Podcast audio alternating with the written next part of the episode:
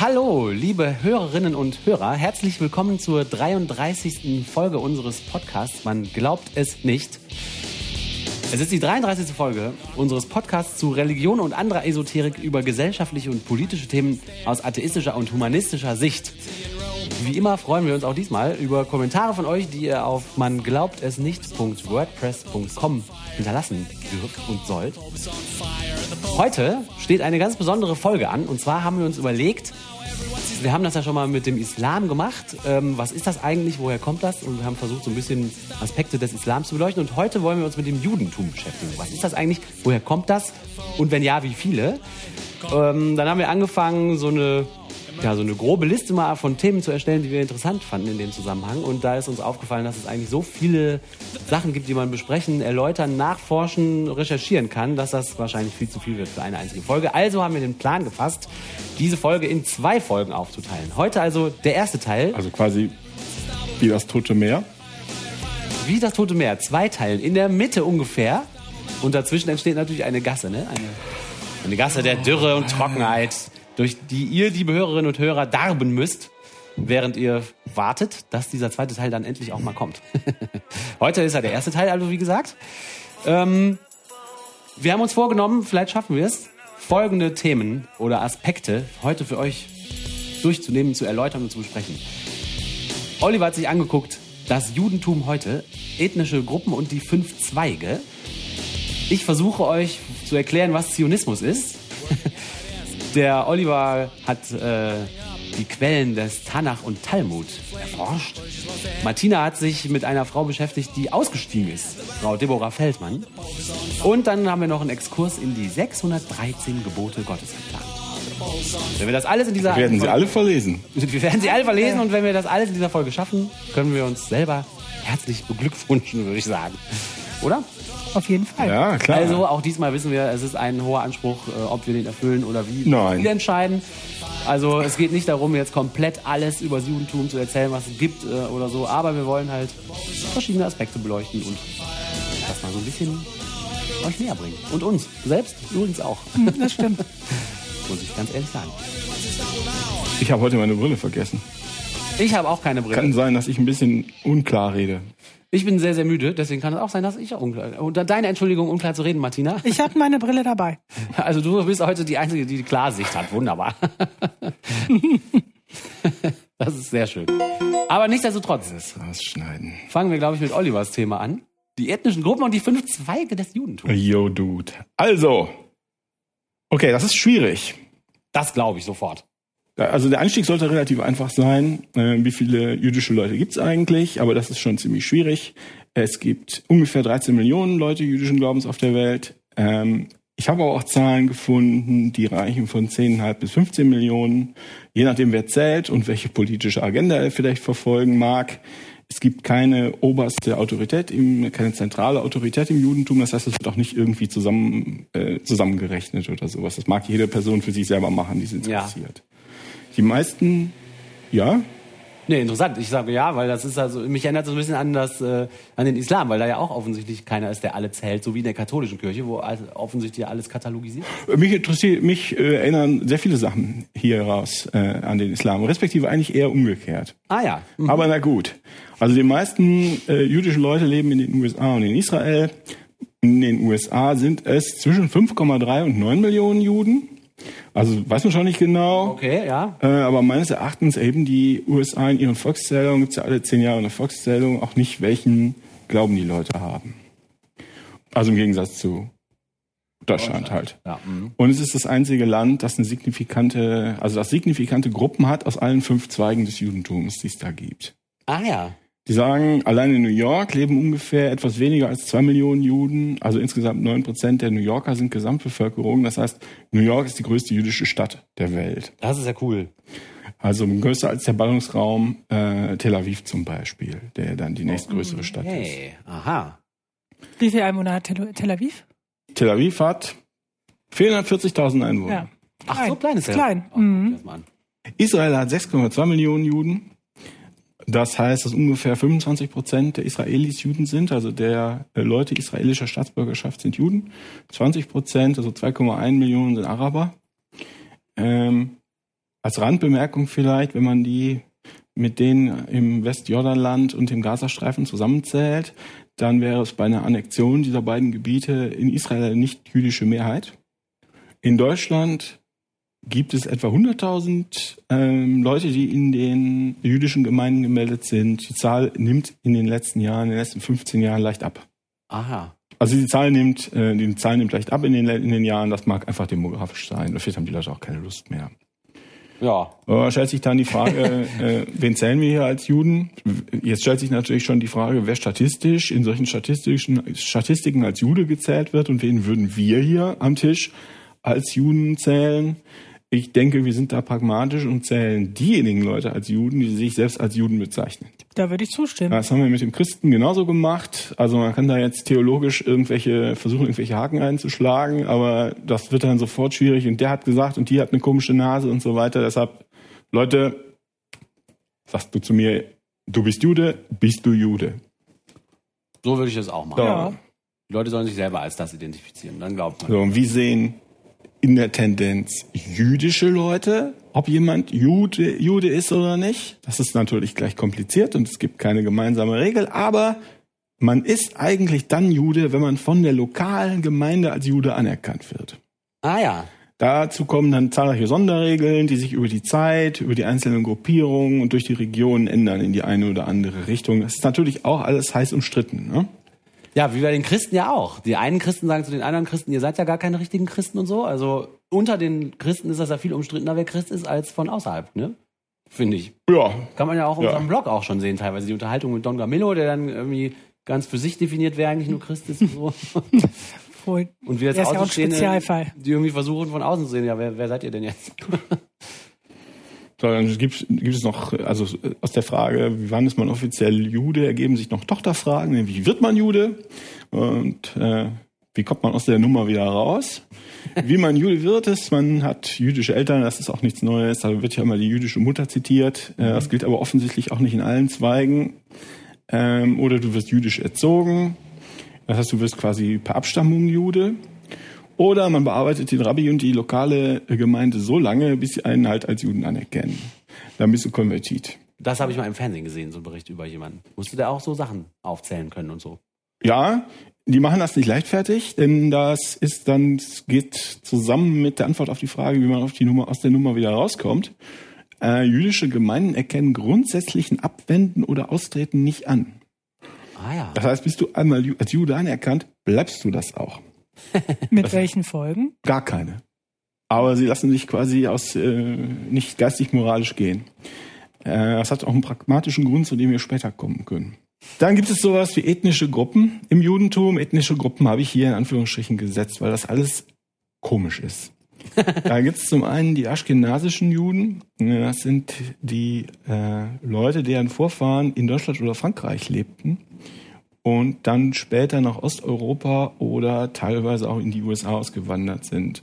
Das sind also Juden, kurz gesagt, die historisch in christlich beherrschten Gebieten lebten und da ihre Kultur weiterentwickelt haben. Und dann gibt es die sephardischen Juden, deren Vorfahren zu Zeiten der islamischen Herrschaft auf der Iberischen Halbinsel gelebt haben und die dann vor der christlichen Eroberung geflohen sind und sich dann im Mittelmeerraum und im Nahen Osten und so weiter in Nordafrika angesiedelt haben. Also die sephardischen Juden sind die Leute, die historisch in muslimisch beherrschten Gebieten gelebt haben und da ihre, Bräuche entwickelt haben. Und die Aschkena aschkenasischen Juden sind die, die aus christlich beherrschten Gebieten kamen. Da gibt's noch ein paar aufgekommen, neu aufgekommene Begriffe. Die zabarischen Juden, das sind die Leute, die in Israel geboren wurden, also im Staat, auf dem Gebiet des Staates Israel. Da es noch nicht allzu lange einen Staat Israel gibt, gibt es diese Leute auch noch nicht äh, allzu lange. Und dann gibt's noch die misraschischen Juden. Das sind Leute, die auf dem arabischen äh, Gebieten lebten, also so um Israel Aha. herum. Und noch so kleinere Gruppen, die meinten, nein, wir wollen aber auch und sowas. Und äh, vielleicht zum Thema ethnischer Zusammenhalt. Äh, ich habe da mal versucht, ein bisschen reinzugucken. Also es gibt eine ganze Reihe von genetischen Untersuchungen, ob die einzelnen jüdischen Gemeinden mehr Eigenschaften äh, gemeinsam haben, mehr Eigenheiten miteinander gemeinsam haben, als mit ihren jeweiligen Umfeldern. Also ob eine jüdische Gemeinde in Miami mehr mit einer jüdischen Gemeinde in Polen gemeinsam hat, als mit jemals da, wo sie lange leben. Aha. Ne? Mhm. Halt, um zu gucken, ob die wirklich ethnisch abgrenzbar sind, als in Anführungsstrichen das jüdische Volk, oder ob das nur eine kulturelle Einheiten sind, die sich kulturell Ja. abgrenzen. ja. So, das ist, also, die einen sagen so, die anderen sagen so, es ist sehr umstritten und auch, es wird auch, man, man beschimpft sich auch sehr, hef sehr heftig gegenseitig. Oh je. Das ist, Ganze ist also enorm religiös verbrämt und da ist sehr viel Desinformation unterwegs. Ich kann es einfach nicht sagen. Also das Thema hat heilsgeschichtliche Bedeutung für viele Leute, weil sich ja viele orthodoxe Juden als Angehörige eines Priestervolks ansehen. Da muss man sich ja auch als Priestervolk irgendwie ausmachen können und da meinen sie, müsste jetzt ja eigentlich eine genetische Gemeinsamkeit sehen.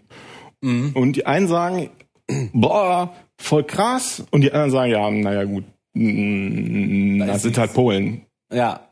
Die sind mehr Polen als Juden. sozusagen, Genau. ne? Ja. Genau, genau, genau. Also Polen war jetzt, das Ja. sind nicht alles Polen, das Nee, war nee, jetzt halt irgendein Als Beispiel Platzhalter. genau, ne? von dieser Gemeinde oder Miami. So, ja. klar. Ja.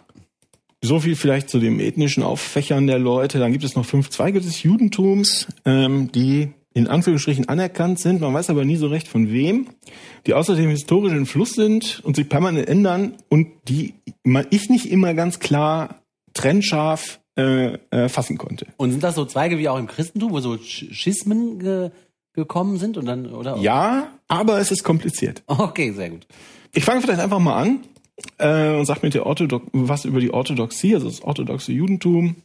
Das ist, da ist der Alltag der Leute geprägt vom Einhalten der Gebote, die in der Tora und im Talmud niedergeschrieben sind. Die sagen, wow, die ganze Tora, das ist das Wort Gottes. Äh, ja, na gut. Mit der Zeit ändert sich die Auslegung der Tora, was die Tora weiter entfaltet. Die sagen, da ist die Tora, da ist viel mehr, als man da eigentlich so liest. Wenn man ganz genau drüber nachdenkt, kommt es einem quasi so, noch so eine Dimension entgegen und da sind sie jetzt noch dran zugange, die, ähm, die weiter, ja, nee, ausbauen will ich nicht sagen, aber dieses Wissen zu finden, was Immer da weiter drin zu ist. verstehen, Genau. sozusagen, ja. Mhm. Die sehen, wenn sie, wenn du also wirklich orthodox bist, dann siehst du das gesamte Leben als einen ganzheitlichen Gottesdienst. Ah. Und ähm, dementsprechend trägst du auch den ganzen Tag Gottesdienstkleidung. Das sind Leute, die äh, in, in Miami haben die halt ganz viel gewohnt. Habt ihr die auch gesehen? Orthodoxe Männer, die da in der äh, in der tropischen Hitze mit einem mit einer Kippa rumliefen oder mit so einem von diesen riesen Pelzhüten Ja. äh, und dann so eine dicke Jacke mit Troddeln und schwarze Klamotten Ja. und sowas und all diese Dinge. Äh, die Frauen, äh, da habe ich den schönen äh, den schönen Ausdruck gefunden, kleiden sich sittsam. Die tragen also auch diese sehr langen, ähm, diese sehr langen äh, Kleider oft und bedecken in der Öffentlichkeit ihr Haar, wenn sie äh, das ernst meinen. Das ähm, machen sie oft mit einer Perücke. Das heißt, die Haare werden kurz geschoren. Dann kommt eine Perücke drauf. Ach. Ja, aber ein Kopftuch wie die anderen, das will man lieber doch nicht. Aber die Haare sich rasieren ist ja auch. Okay, ja gut, okay. Und dann eine Perücke drauf. Das wirkt ein bisschen. Ja, wenn dir Gott sagt, du darfst deine Haare nicht zeigen und du willst aber kein... halt die Haare von jemand anderem. Genau, weil du willst den, genau. Sind ja nicht die eigenen Dann Haare. kauft man sich Haare von Leuten, die nicht daran glauben, was man selber glaubt. Und Ja, wieso, du, du trägst meine Haare, ich trage deine. ja, das Okay, ist doch. ja sehr gut. okay, ja, okay, gut. Okay. Also das ist, ist ganz interessant. Diese Leute zeigen sich da, äh, äh, zeichnen sich dadurch aus, dass sie halt mh, versuchen, mit die, die meinen so, scheiße, wir müssen uns an diese Gesetze halten und versuchen dann da irgendwie mit umzugehen in ihrem Alltag. Und zwar diese, diese orthodoxen Leute, die ultraorthodoxen Leute und so weiter, in denen sie sagen, oh, wir müssen uns daran halten. Wie machen wir das jetzt am besten? Und da kommt da was bei rum, was uns halt total auf absurd und lustig vorkommt. Aber die müssen irgendwie damit umgehen und das irgendwie in den Alltag integrieren. Da, darum bleibt dann. Genau, da gab's ja auch die Idee, dass sie einen Zahnseidefaden um ihr Wohngebiet spannen. Ach ja, ich. Wenn ihr erinnert euch, dass unser Nachbar-Podcast da mal in eine Art Starkkrampf verfallen ist, deswegen. Und das sind halt dann auch die Teilgruppen der orthodoxen äh, Leute, die sich an sowas halten. Das sind ultraorthodoxe Leute oder Chassiden. Okay, dann gibt es noch das Reformjudentum als zweiten Ast. Manchmal sagt man auch liberales Judentum, aber die Bedeutung des Begriffes liberales Judentum ist auch von Land zu Land unterschiedlich. Deshalb bleiben wir vielleicht lieber bei Reformjudentum. Das ist auch entstanden, ist, los ging es im 18. Jahrhundert, aber eigentlich im 19. Jahrhundert in Deutschland. Und zwar zusammen mit dem Aufstieg des Bürgertums. Ja, dass nicht mehr der Adel alles im Griff hatte, sondern es eine bürgerliche Schicht gab. Und der Kerngedanke ist da, den die Leute hatten, so habe ich das verstanden, Ja. wenn wir die jüdischen Lehren analog zu der christlichen Reformation in Anführungsstrichen modernisieren, wenn wir also werden wir die evangelische Kirche, dann werden wir von den Christen endlich als gleichrangig anerkannt. Ah, okay. Das heißt, die Gesetze der Tora werden jetzt nicht mehr Lebensinhalt, an dem man sich halten muss, sondern religiöse Literatur, Allegorien, ethische Richtschnur. Ja. Und die Rabbis sind zum Teil in die Synagoge gegangen in evangelischer Amtstracht, also mit so einem Kragen, so einem großen Oh. Kragen und sowas. Und es ging darum, wirklich die, sich, also den Christen das zu zeigen? Oder Es ging darum, sich zu modernisieren und sich in die Gesellschaft einzufügen. ja, okay. Und die Gesellschaft waren halt die Christen. Mhm, verstehe. Was sie dann auch, ich habe dann den, das Zitat gefunden von dem Begriff von der Verkürzung, Vereinfachung, Ästhetisierung und Germanisierung des synagogalen Gottesdienstes. ah ja. Also, Ein bisschen sch schicker machen. Also das ist so, so eine Form der Integration in die es- das Mehrheitsgesellschaft. würde ich auch so sehen, ist ein Integrationsversuch. Während die Orthodoxen sagen, nein, wir haben damit nichts zu tun. Wir sind Ja, die Priestervolk, sich, wir dürfen das gar die nicht. grenzen sich bewusst ab. Genau, weil sonst gibt's ja auch keinen Priester mehr. Mhm. Und dann wird der Gott sauer. Sagen die, die wollen sich irgendwie, die wollen zwar gerne Juden bleiben, aber die möchten sich irgendwie auch mitmachen dürfen. Ja. Mhm. So, das ist insbesondere eine Bewegung des städtischen Bildungsbürgertums gewesen und ist dann ziemlich schnell über alles, was, ähm, also hat einen Siegeszug auf die städtische jüdische Bevölkerung genommen. Die haben das also total gleich ein, sofort eingesehen, dass das eine gute Idee ist, während die Juden auf dem Land vielleicht eher äh, so blie- geblieben sind wie früher. So streng. Wie das halt so ist mit Leuten auf dem Land. Ne? Das ist auch in, im Zug dieser Entwicklung sind auch diese romantisch klingenden deutsch-jüdischen Namen entstanden, was weiß ich, Rosenzweig oder so. Birnbaum Ne? und so. Genau, dann hast du jetzt nicht mehr Schmulkohn, sondern du heißt, Birnbaum. ja genau, Samuel Birnbaum. So, das hat zwei Probleme ausgelöst. Erstens, das mit der Anerkennung hat nicht so recht funktioniert. Oh. Und zweitens, also die Kinder der Reformjuden, die zweite Generation ist dann scharenweise zum Original gewechselt und äh, christliche und evangelische Christen geworden. So, ups, zu ähnlich. Weil, äh, ja, naja, Integration gelungen. Integration gelungen, aber das haben wir uns aber anders vorgestellt. Das ist So. auch lustig. Und da gibt's, Aber nachvollziehbar. und das weiß ich nicht im Detail, aber ich glaube, als Reaktion darauf ist das konservative Judentum entstanden. Das ist auch im 19. Jahrhundert in Deutschland entstanden. Wie gesagt, ich, ich vermute als Reaktion auf das Reformjudentum, die sehen sich als zwischen dem orthodoxen Judentum und dem Reformjudentum stehend. Die haben auch verschiedene Gesetze und Praktiken des klassisch orthodoxen Judentums äh, reformiert. Und zentral ist so, ah, die Offenbarung der Tora ist nicht mehr von Gott wörtlich am Sinai gegeben worden, ja, sondern über einen längeren Zeitraum von Menschen gemacht. Ja, ach, immerhin. Ein, äh, dann kann man das Ganze plötzlich anders angehen. Ja, Ne? mit Sicherheit. Und was sie dann auch machen im konservativen Judentum, die gucken sich halt historisch kritisch an, ähm, wie diese Schriften entstanden sind. Also quasi, die machen diese, diese Forschungsmuster, theologischen Forschungsmuster in Anführungsstrichen. Ich habe Schwierigkeiten damit, Theologie als Forschung zu sehen, aber da und deshalb sind die Anführungsstriche da. Aber die haben die Sachen übernommen, die die evangelischen Christen erfunden haben, um sich das Neue Testament anzugucken und haben gesagt, damit gucken wir uns erstmal die Tora an. So, der. So, also ruminterpretieren und was heißt das denn eigentlich? Und Also Krawall, Krawallexegese halt, ne? Ja. Gott will, dass wir Demokraten sind. ah ja. Okay, jetzt hatten wir die Orthodoxen, das Reformjudentum und die Konservativen. Jetzt gibt es den Rekonstruktivismus. Das ist eine Bewegung, die ist in den 1930er Jahren in den USA gegründet worden, aus der konservativen Bewegung raus. Das ist ein relativ kleiner Zweig, der gehören ungefähr ein Prozent der Juden weltweit an. Oh. Vorwiegend wohnen die in den USA. Und die sehen Judentum nicht nur als Religion, sondern als eine sich weiterentwickelnde religiöse Zivilisation, die Oh. auch andere Lebensbereiche und Aspekte umfasst, Geschichte, Literatur, Kunst, Musik, Sprache und so weiter. Die sagen, das Judentum ist ein Produkt menschlicher Entwicklung. Das ist durch verschiedene Phasen gegangen, mit völlig verschiedenen Bedingungen, unter denen es sich weiterentwickelt hat. Und das heißt, die Regeln und die Verpflichtungen und die Tradition und so weiter müssen von jeder Generation neu studiert, interpretiert und formuliert werden. weil die Umstände ganz anders geworden Ja, sind. okay. Interessant.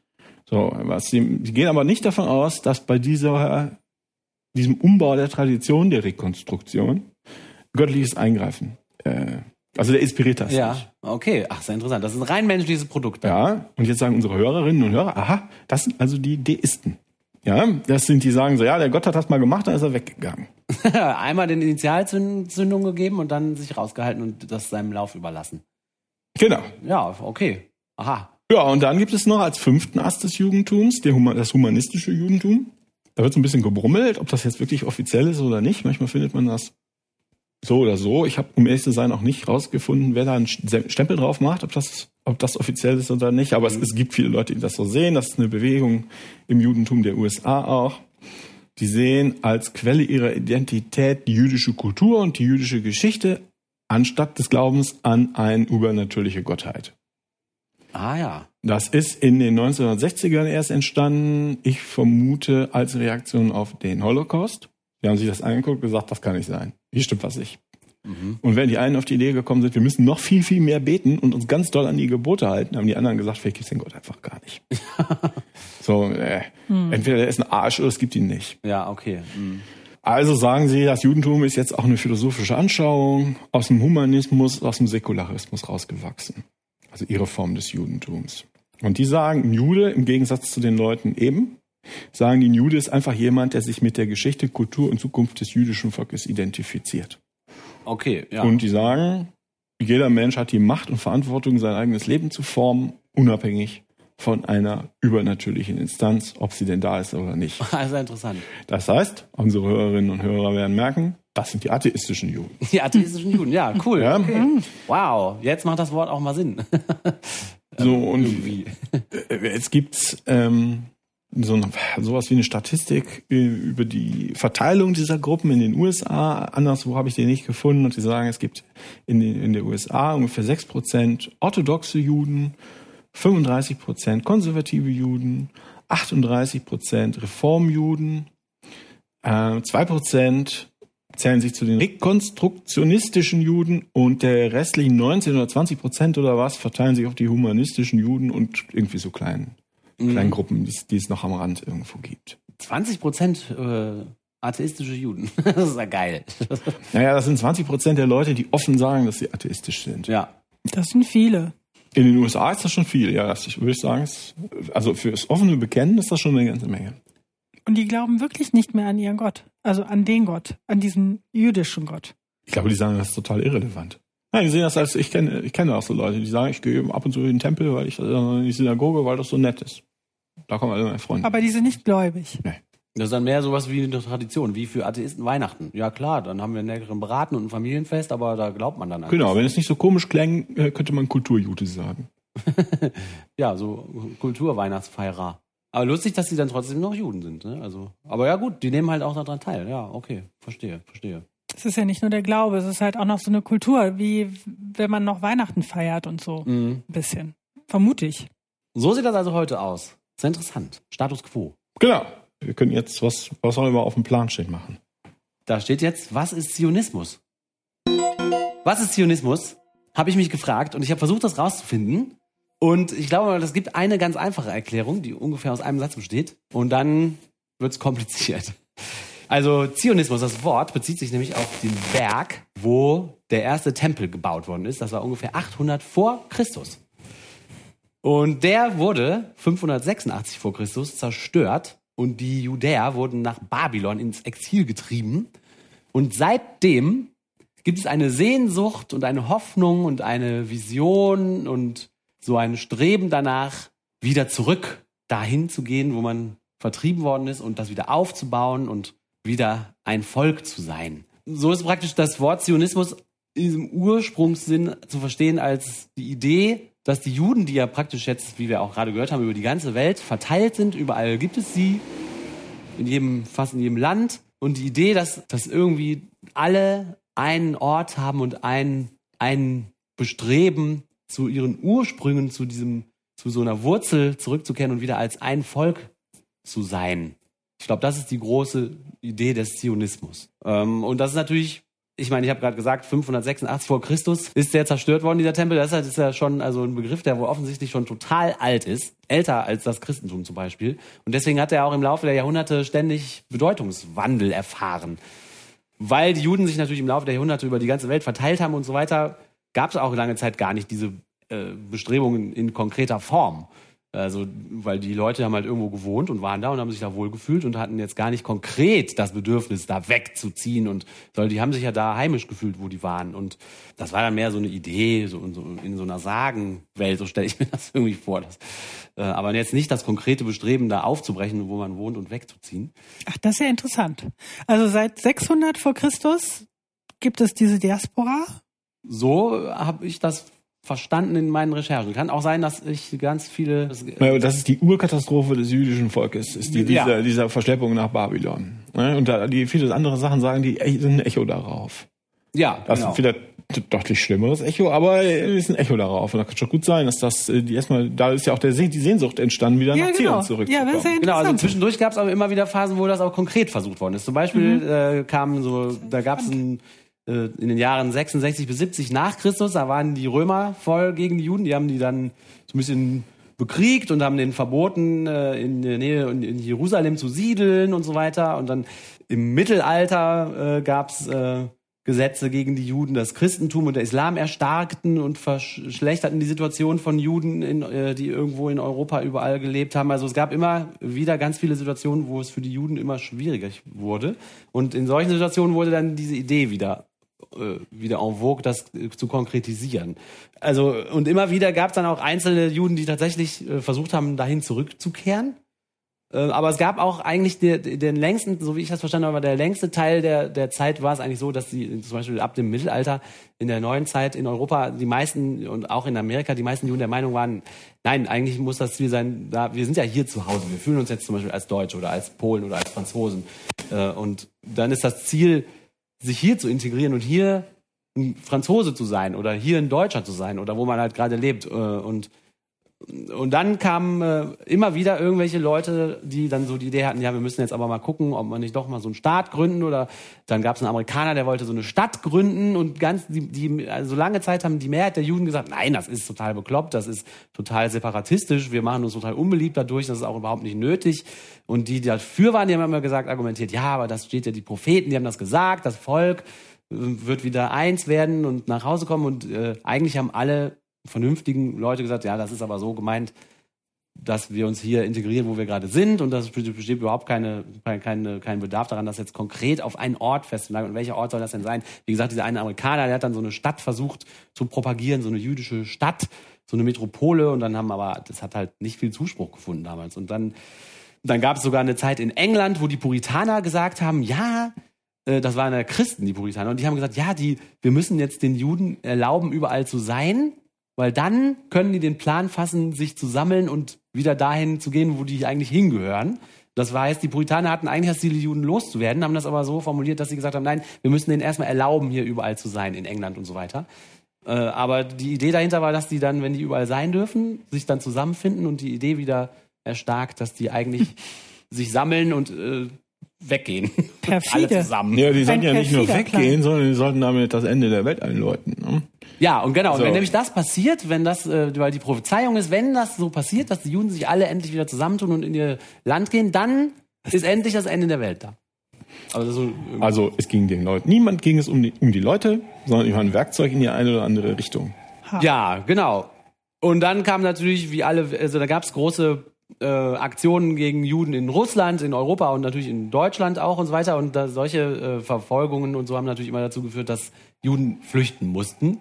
Und ein Teil der Juden ist dann tatsächlich versucht, immer in dieses gepriesene Heimatland zurückzuflüchten. Aber zum Beispiel bei den russischen Progromen oder Verfolgungen, da sind die meisten nach Amerika geflohen. Und nur so kleine Randgruppen, die haben dann so sozialistische Ideen mitgebracht, die haben dann diese ersten Kibbutze da versucht zu gründen. Das mhm. waren so die ersten Versuche irgendwie, dass die Auswanderer halt nicht irgendwo hingegangen ist, wo es normal und cool ist, sondern halt diese Idee zu verfolgen, ja, wir müssen jetzt wieder dahin, Zion und so weiter. Und dann haben die halt so komische Sachen gemacht und so Sachen gegründet. Und irgendwann kam dann halt dieser Herr Herzl auf. Der ist ein so super wichtiger Typ. der kam auf und er hat gesagt, wir müssen jetzt mal hier die zionistische Weltbewegung gründen. Und er hat dann angefangen, so Kongresse einzuläuten. Der Wo war der denn unterwegs? Genau, der erste zionistische Weltkongress war 1897. Und der Herzl war der Meinung, dass das gut wäre, wenn tatsächlich ein, äh, also ein konkretes ein Ort, also ein Land gefunden wird, äh, wo der, der halt dann zum jüdischen Staat wird und wo dann alle hin können. Und da war die Frage, ja, wohin denn und wo? Und dann gab es so irgendwie, ich, ehrlich gesagt, habe ich nicht verstanden, warum, aber zwischendurch gab es die, die Idee, dass das Uganda wäre. Aber ganz viele Vielleicht Leute, konnte man da dann billig Land kaufen. Ja, wer weiß. Das hat sich aber zerschlagen, Uganda, und dann wurde auf einem dieser Kongresse Palästina ausgerufen als das ist es jetzt, Palästina ist super. Und da war, das war gerade auch unter britischer Verwaltung. Das ist, da könnte man wahrscheinlich jetzt auch noch eine ganze Podcast-Folge drüber machen, warum und wie die Briten dazu gekommen sind, da in dieser Verwaltung zu, von dieser, von diesem Gebiet zu sein. Auf jeden Fall haben dann diese Kongresse sich immer weiter darauf versteift, das soll jetzt also Palästina sein. Und dann gab es innerhalb von diesen, von dieser zionistischen Weltbewegung äh, so zwei Hauptströmungen. Die erste Strömung war äh, von dem Herzl äh, angeführt. Der war der Meinung, dass man über politische und diplomatische ja, Versuche und, und Aktionen dazu äh, führen sollte, dass man halt die internationale Staatengemeinschaft davon überzeugt, dass das eine gute Idee ist und dann mit Unterstützung von der Mehrheit der, der Weltländer diesen Plan durchzieht. Also der wollte nicht einen Alleingang machen, sondern der wollte Überzeugungsarbeit leisten bei anderen Staaten. Weil wenn man einen Staat gründen will, muss man ja, wie gesagt, muss man ja das Land irgendwie auch kriegen und, und das muss ja irgendwie, und der war so der Meinung, das ist cool, wenn man halt auf diplomatischem Wege versucht, andere Länder davon zu überzeugen und das mit dem großen Einverständnis der anderen Völker und Länder auf der Welt, dass man das irgendwie hinkriegt. Und dann gab's aber äh, innerhalb von dieser Weltbewegung auch äh, diese andere Strömung, der sogenannte praktische Zionismus. Die haben einfach gesagt, ja, das ist alles viel zu kompliziert. Wir machen das jetzt einfach, wir ziehen dahin. Einer von denen war so offensichtlich total reich oder mehrere, hat dann super viele Ländereien gekauft und die an Juden gegeben und dann ist diese Siedlung da einfach, hat dann stattgefunden. Und irgendwann waren so viele Juden da, dass dann haben sich da Verwaltungen gegründet und der Zionistische Weltkongress hat dann gesagt, ja, da setzen wir hier ein Büro hin und dann können wir den Leuten da helfen. Und dann wurde das immer mehr und immer mehr. Aber einen Moment, darf ich was fragen? Ja, ja. Aber warum, wenn das jetzt ja schon so lange dieser, ich sag mal, schwelende Gedanke war, der mal mehr oder weniger präsent war, warum hat das denn dann zu dem Zeitpunkt gezündet? Als der Herzl da äh, auf den Plan, Plan kam, weil irgendwie wird das ja jetzt dann praktisch angegangen. Was war denn da der Hintergrund? Wie gesagt, das ist das Ja, Thema. da, da können wir ja einfach mal raten. Also ich würde zum Beispiel zwei Faktoren raten. Ich würde sagen, der erste Faktor ist, die Integration in die liberale Christengesellschaft hat nicht geklappt, sondern es gab Weiterverfolgung. In Frankreich die Dreifuß-Affäre, in Deutschland die, wie hieß er noch? Aber vorher war es doch auch ungemütlich. Ja, und zum Zweiten Kolonialismus. Ähm, es hat sich Zugang. gezeigt, dass Kolo- Kolonialisierung funktioniert. Zugang aus zu den Ländern. Sicht. Das heißt, du kannst das, du kannst dich auch erstmal ähm, mit deinem Hausrat in Bewegung setzen, weil du sowas wie Dampfschiffe hast. Äh, rein, rein pragmatisch kannst du das plötzlich. Du Ja, kannst das hätte in Anführungsstrichen fernreisen. Du siehst, es funktioniert, wenn man irgendwo hingeht, Mhm. also aus der Sicht damals und den Wilden mal zeigt, wie es geht. Sowas wird also plötzlich möglich, Mhm. was vorher einfach unmöglich war. Ich hätte jetzt auch eine technische Komponente vermutet, ohne näher drüber nachzudenken. Vielleicht auch, dass man sich einfach besser eine Fähigkeit hat, sich besser über Länder hinweg zu organisieren, Genau. besser kommunizieren kann, äh, einfach technisch das besser machen kann. Vielleicht brauchst du auch einfach eine, diese äh, gebildete Schicht des Reformjudentums, um aus dem, damit da so eine Bewegung rauswächst. Mhm. interessant. Die Synagoge am Dorf wird das nicht organisiert bekommen, Mhm. wie du sagst, Ja. oder wie ihr sagt, eine internationale Bewegung. Das ist sehr interessant. Ist auch ein Zeichen dieser, dieser Aufstieg des Bürgertums. Es muss erstmal die Schicht geben. Mhm. Da muss die Technik stimmen und so weiter. Und dann hat auch man das auch schon mal gesehen, dass das funktioniert hat mit, bei anderen Leuten. Mhm. Das ist sehr spannend. Das also mir, mir fällt da auch so zu ein, dieses, das ist ja so ein Zitat aus so einer äh, Serie, ich weiß nicht, ob das noch woanders hin da, auf, drauf zurückgeht. Dieses, äh, was ist das Mächtigste? Die Geschichte. Und dass so eine Geschichte so lange mit anderen Dingen natürlich zusammen so äh, äh, wirksam ist, das finde ich schon erstaunlich. Und dann sogar tatsächlich auch nach Jahrhunderten dann nochmal in die Tat umgesetzt wird, das finde ich schon sehr beachtlich. Und was das für nicht, den Menschen bedeutet. Es ist auch nicht unmittelbar damals, finde ich, ähm, wenn man versucht, so zurückzudenken, ist auch nicht unmittelbar der Schritt, oh, das muss aber in Palästina sein. Mhm. Ähm, wenn ich das richtig gesehen habe, wohnten da. Ich habe irgendwann im, in, äh, im Spätmittelalter oder was, das in dem Buch, das ich gelesen habe, äh, stand irgendwo drin, dass äh, zu, im Spätmittelalter überhaupt nur noch nur noch äh, 600 Familien überhaupt lebten in, in Groß-Jerusalem. Hm. Das heißt, es war auch eine minimale Minderheit. Äh, Die Stadt war nicht mehr jüdisch. Das ist ja das, was du meinst. Und Genau, deswegen ja. vielleicht auch Uganda, ne? Kolonialismus. Ja. Da kommt man halt auf irgendein Land, das verfügbar ist oder wo man es schön findet oder Ja, so, ja, ne? Ganz genau. pragmatisch. Hier steht in dem Buch, was ich gelesen habe, das ist von Michael Tilly, das Judentum, das ist eine Einführung. Als die Türken im Jahre 1517 von Jerusalem Besitz ergriffen, lebten unter den circa 13.000 Bewohnern der Stadt nur noch 600 jüdische Familienväter, zumeist Kleinhändler, Goldschmiede, Weber, Färber und Schuhmacher in großer Armut. Also eine Minderheit. Mhm. Ja, dann war es halt so, dass dieses Gebiet ja wieder, äh, wie gesagt, unter britischer Verwaltung stand und die Briten haben da irgendwie gesagt, ja, okay, macht das halt. Und die hatten auch Rückhalte, also Rückendeckung von den arabischen Völkern, die da gewohnt haben. Die haben gesagt, ja, okay, gut. Und äh, dann kommen ganz viele Sachen, die ich nicht genau verstehe. Und dann kommt der Zweite Weltkrieg, wo natürlich eine große Fluchtwelle stattfand. Und dann haben die Völker, die da sonst noch wohnten, auf einmal gesagt, oh, jetzt wird's aber ein bisschen viel. Liebe voll. Äh, doch mal da eine Regel und dann haben die Briten sich unter Druck gesehen und haben versucht äh, zu sagen, okay, es dürfen höchstens nur noch so und so viele pro Jahr kommen. Und äh, dann ab da wird's richtig kompliziert, glaube ich, weil die diese zionistische Weltbewegung dann auf einmal sich gegen dieses britische Mandat gewendet hat, weil die halt nicht wollten, dass es da so eine Begrenzung gibt. Und äh, ja, ab da muss ich sagen, der Nahostkonflikt und äh, also das ähm, Ja gut, in, das das ja- meine Fähigkeit, das so darzustellen, dass das nicht komplett falsch im ist. gewissen Sinne äh, endet das ja mit der Staatengründung auch. Äh, Ja, Das ist ja das oder zumindest ein wichtiger Abschnitt. Wann wurde der dann gegründet? 1948? die ersten Organe, die unter der Briti britischen Mandatsverwaltung auf Basis dieser Balfour-Deklaration die jüdische Ansiedlung aktiv förderte, sind 1922 entstanden. Also ah, da, ab da hatten die so Büros und bla bla bla. Ähm, Und aber die Staatsgründung, Staat? die Staatsgründung war natürlich. Also der Brockhaus schreibt dazu: Nach 1945 eskalierte der Konflikt vollends. Vorschläge zur Errichtung eines binationalen Staates ließen sich nicht verwirklichen. Mit der Resignation der Mandatarmacht und dem Teilungsplan der UN, der von den arabischen Staaten abgelehnt wurde, vor allem aber mit der Ausrufung des Staates Israel am 14.05.1948, wurde das Ziel der zionistischen Weltbewegung erreicht. Ja. Also 19 Noch in der Gründungsnacht erklärten Ägypten, Saudi-Arabien, Jordanien, Libanon, Irak und Syrien dem jungen Staat den Krieg. Es ist ganz interessant zu sehen, dass ein wichtiger Faktor war, warum denen das nicht mehr egal war, dass sich da irgendwelche Leute angesiedelt haben und da die Felder be be bewässert haben und angefangen haben zu handeln und sowas, ähm, war der unangenehmerweise der Einfluss der Deutschen. Da ist der Führer darunter gegangen und hat mal mit dem Obermufti gesprochen und der Obermufti ähm, mochte danach die Juden nicht mehr so gerne da haben. Das war also ganz systematisch. Krass, ja. Ja, aber es ist total interessant. Also mir war das jetzt so äh, auch nicht so ganz klar. Ja, und es ist halt noch, Wie die also jedes sind. Detail, was ich erzählt habe, könnte man noch viel weiter ran einsteigen. Das ist äh, mega interessant. Also das ist, weil das halt auch so eine lange Geschichte ist, die auch 800 vor Christus anfängt. Also ist das ein Thema, was man beliebig lange aus, äh, ausführen könnte. Also es ist schon spannend, das stimmt. Und gibt es denn noch mehr Gruppierungen ohne ein Land? Es gibt ja bis heute Juden, die sagen, Sinti und Roma. Äh, die sagen, dass es eigentlich gar nicht so sinnvoll ist, dass sich alle da jetzt hinbewegen, sondern die sagen, ich bin Franzose, ich, ich lebe hier in Frankreich, ich brauche keinen Staat. Also die, die, das ist ja schon auch ein bisschen lustig, weil die Christen sagen ja auch nicht, ich bin Christ, ich muss jetzt in ein eigenes Land ziehen.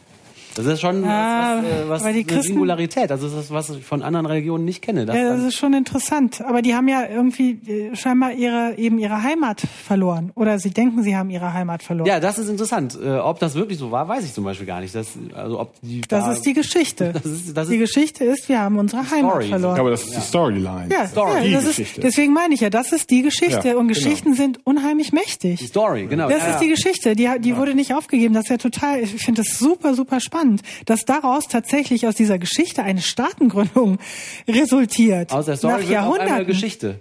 ne, also, Ja, oh, es ist, es ist unheimlich, äh, es ist unheimlich interessant, finde ich, weil wenn man so über Religion nachdenkt und dann wirklich mal an den Kern versucht zu kommen, was macht das aus? Es ist ja viel Identität, eben Geschichten, die einen zusammenhalten, äh, mit einer Gruppe identifizieren, sich abgrenzen gegen andere, irgendwo dazu zu gehören. Und gerade diese Geschichten, das ist so etwas, wo ich, wo, wo man äh, auch manchmal ein bisschen zu kurz greift oder einfach zu kurz kommt über diesen Humanismus, wo man ja oft sagt, so, der ist so kalt, der ist so kühl, die Atheisten sind so kalt und kühl, weil man diese blumigen Geschichten auch nicht hat, diese schönen, äh, total emotionalen Stories. Geschichten, wie dieses immer, die haben eine, jahrhundertelang haben die eine Sehnsucht nach Zion.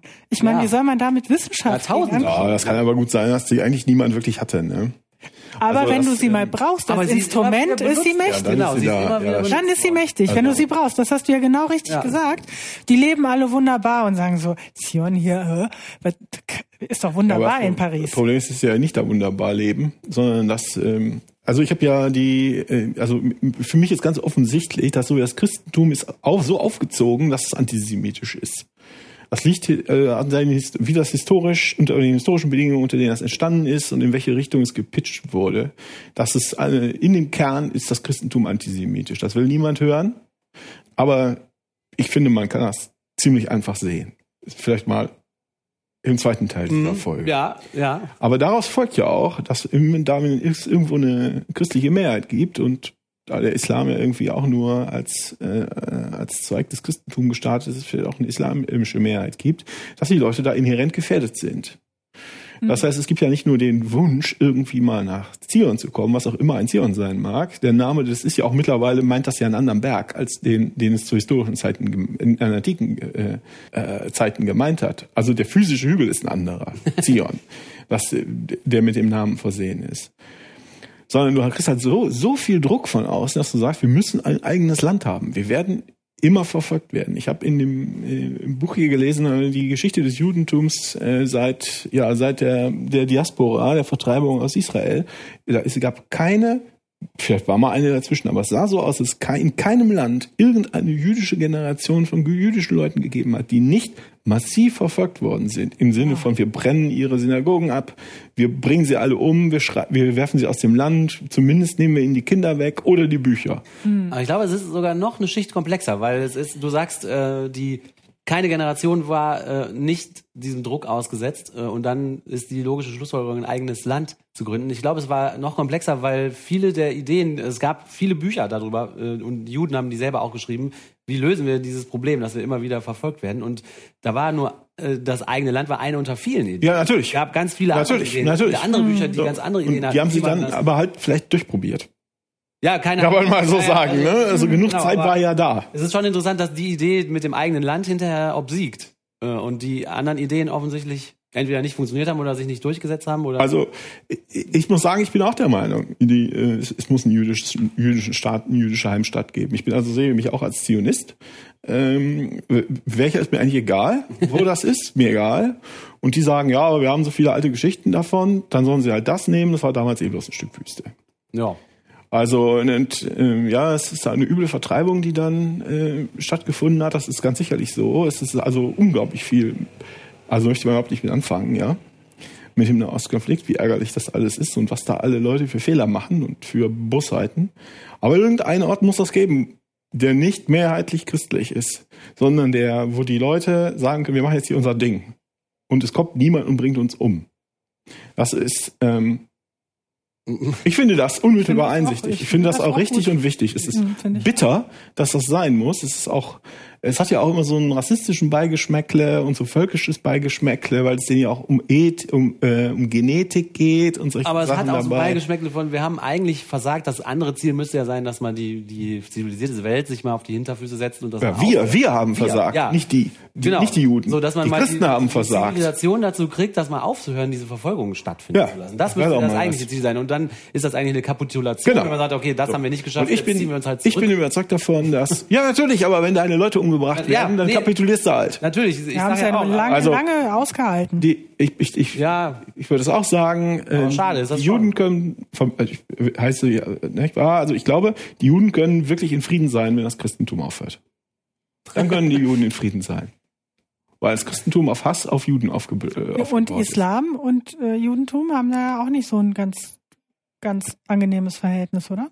Oder kommt das nur durch die Also man Staatengründung? sagt historisch, dass das aber einfacher war. Okay, also das hat, da hat dann viel die Staatengründung damit zu tun, weil da kommt es ja durchaus. Ja, es gibt ja auch so viele Strömungen im Islam und dann, äh, Okay. weißt du, Ja. knifflig. Hm. Also ich glaube, die Weichen zu diesen Kriegen sind vor der Staatengründung gelegt gewesen. Okay. Da führte, glaube ich, einfach kein Weg mehr dran vorbei. Mhm.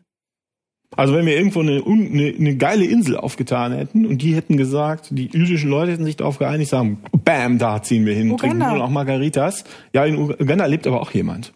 Ja, aber vielleicht sind da unbesiedelte äh, Ländereien, das weiß ich jetzt nicht. Hm. Aber Ja. gut, sie wollten so. Und äh, ich verstehe warum. Kann ich nachvollziehen. Eigentlich müsste ich auch wissen, warum das in Uganda nicht geklappt hat, aber das weiß ich leider nicht. Das habe ich nicht verstanden. Ja, weil das total Schwachsinnsidee ist. Briten war. Ja, pol polnische Leute nach Uganda zu transferieren. Naja, aber aber, genauso äh, in, in Namibia ist alles voller und in Südafrika ist alles voller Holländer. Das hat ja auch irgendwie geklappt. Ja. Auf eine sehr unschöne Art. ja. Nun, ja. Sie hat wie immer recht.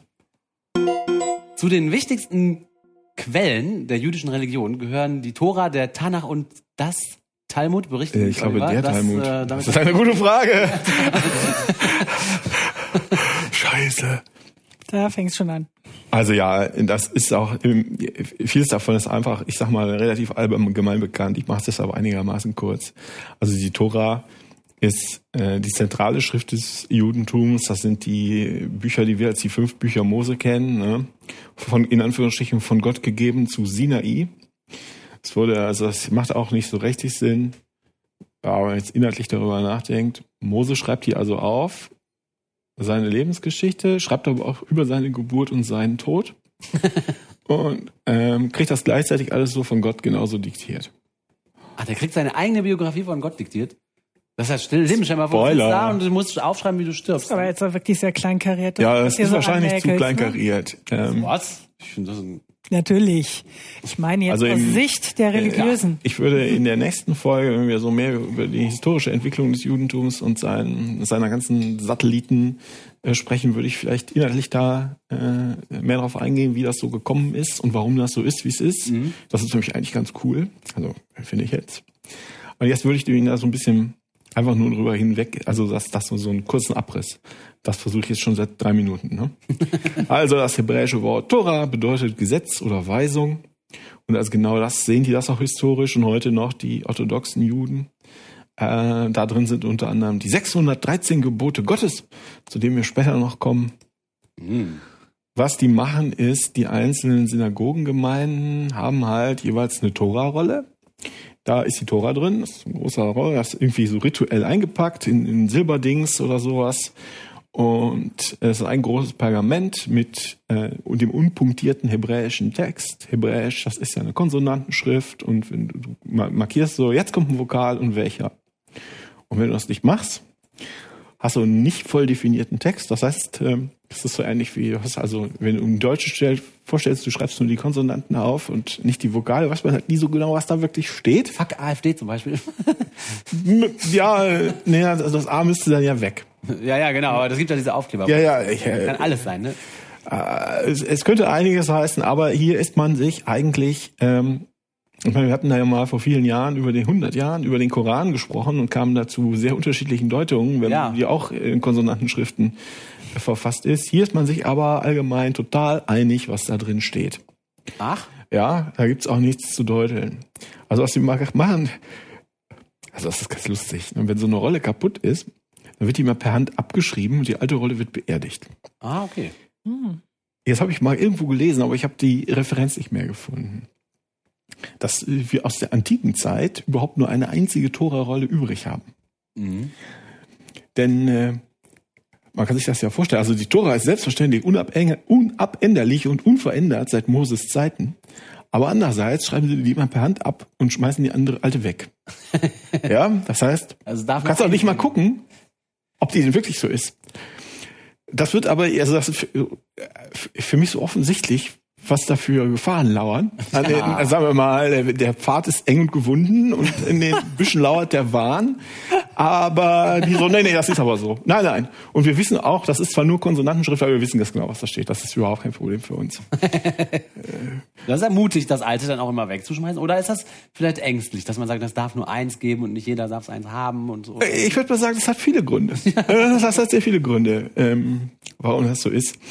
Äh, ja, was sie dann machen, ist, das kennt äh, vielleicht auch so ein bisschen ist, äh, dass sie dann in ihren Gottesdiensten dann bestimmt nach bestimmten Regeln, im gewissen Sinn sagen, singen, sagen, in gewissen Tonfolgen daraus vorlesen mit so einem silbernen Zeigestöckchen, was aussieht wie so eine ganz kleine Hand Ja. mit einem ausgesprechten Zeigefinger. Genau, das habe ich hat, gesehen. damit da niemand mit den Fettfingern dran geht. Also hat bestimmt ganz andere Gründe, aber ähm, Ah, da, da war ich mal in San Francisco im jüdischen Museum und äh, das war gerade neu eröffnet und die hatten eine Tora geschenkt bekommen von einer anderen jüdischen Gemeinde. Und das war da hatten ein Ausstellungsteil war die Dokumentation darüber, wie diese Tora entstanden ist, die extra für das Museum angefertigt worden war. Und dieser Prozess, wie man also eine Tora kopiert, wenn eine neue jüdische Gemeinde entsteht oder man halt eine neue braucht und war da ganz, das ist halt schon dann so eine ja, so eine Kunst, so eine meditative, wo man so mit diesem Zeigefingerchen aus Silber und dann bindet man sich so den Arm ab, dass es ganz wehtun muss. Und, Ach, das und dann schreibt man nur ganz lange mit speziellen Stiften und das war total genau dokumentiert, wie was das für eine Kunst ist, äh, dass halt diese eine Tora kopiert werden durfte und musste und sollte. Und das hat ewig gedauert und dann war das halt so ein richtiges Heiligtum in der Mitte von dem Museum, so diese Tora. Das war echt faszinierend, was sie sich da für Mühe geben. Ja. Und mittlerweile kann man sich halt vorstellen, man kann ganz viele vergleichen, weil die halt im Internet sind oder so. Aber wenn man jetzt so, was weiß ich, 300 vor, vor der Zeitenwende unterwegs ist, dann bist du vielleicht der Einzige, der die Tora hat. Und wie gesagt, es gibt überhaupt nur noch einen Text aus der Antike. Dann, ja, also die Textgeschichte ist dann vielleicht abenteuerlicher, als sie sich das vorstellen. Das scheint mir auch. Die, und vor allem nicht mehr nachvollziehbar, ne? Die Geschichte ist ja dann, dadurch, Ja, dass wie- man die wie- Kopien wegschmeißt, eigentlich nicht mehr erforschbar. Ja, Gar nicht mehr. ist doch vielleicht ganz Das manchmal könnte manchmal Praktisch. Vorteil sein. Ja. Ja, gut. Also das nächstgrößere Zwie- Zwiebelschalen-Modell um die Tora ist der Tanach. Das ist, äh, besteht also aus den drei Teilen der Tora, äh, den Prophetenbüchern und den Schriften. Und das sind insgesamt 24 in hebräischer Sprache verfasste Bücher. Das wird von den Christen halt auch als jüdische oder hebräische Bibel bezeichnet. ne? Also in Wirklichkeit ist das natürlich umgekehrt. Die Juden hat, das war deren Buch und die Christen sind gekommen und haben die Bücher kopiert und übernommen, umsortiert und sie bezeichnen die jetzt als ihr altes Testament. Ah. Aber das ist ja auch alles soweit ganz bekannt. Äh, Das ist ja nichts Neues. Und wenn das jetzt hier das Christentum wäre, dann wäre der Spaß jetzt vorbei, weil die göttlichen Offenbarungen äh, mit Jesus geendet haben. Die Bibel ist vollständig. Bumm, zack, Dankeschön, auf Wiedersehen. So, und im Judentum haben die alten Rabbis aber eine wirklich genialistische Kurve gezogen. Ähm, die haben nämlich gesagt, ja, wir haben neu nachgedacht. Jahwe hat dem Mose auf dem Berg Sinai nicht nur die schriftliche Tora übergeben, sondern auch detailliert mündliche Anweisungen nachgeschoben. Das ist die mündliche Tora. Oh. Aus Gottes Mund. Natürlich. Und die ist, zumindest im Laufe der jüdischen Geschichte sah man das so, die ist unveränderlich und von direkter göttlicher Autorität und gleichzeitig immer nur dem jeweils aktuellen Rabbi bekannt, der die auch seinem Nachfolger weitergibt. Auf geheime, geheimnisvolle Art und Weise. Nein. Das ist ja stille Post auf höchstem Niveau. Das ist ja fantastisch. Also, das ist ja irre. Unheimlich praktisch. Unheimlich Das ist schon sehr praktisch. Und ein Teil davon, Ängstigend. soweit man das feststellen kann, wurde nachher aufgeschrieben und er gab dann die sogenannte rabbinische Literatur ähm, mit den äh, Er- Ergänzungen und Einzelheiten der Auslegung der mündlichen und der schriftlichen Tora. Das sind dann äh, Mündliche Tora, das ist ja ein Geniestreich. ja, das ist wirklich ein Geniestreich. Also das hat mich sehr gefreut, als ich das gelesen habe.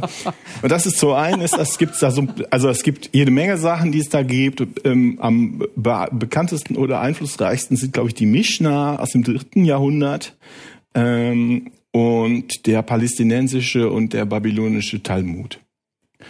Und das sind halt so Schriften, die sind oft als in Form von Streitgesprächen oder sagen wir mal kurzen Erläuterungen, wenn so ein Rabbi kurz an die ihm innewohnende Weisheit denkt und die dann jemand schreibt die dann mit und dann ist das manchmal so so komischen so, so eine Art Gespräch ähm, da. Ähm, ich dachte, vielleicht lese ich da mal kurz was vor. Oh ja. Äh, zwei Stellen. Da müsst ihr ein bisschen bei mir bleiben. Das Ja. ist nämlich nicht ganz so. Bücher. Es geht um Bücher. Besser gesagt, du erbst ein Buch. Mhm. Was machst du damit? Lesen? Kommt aufs Buch an. Ah, sehr gut. Oh. Also, Du hast die Frage gestellt, ob Bücher über den, unter den allgemeinen Begriff Güter fallen.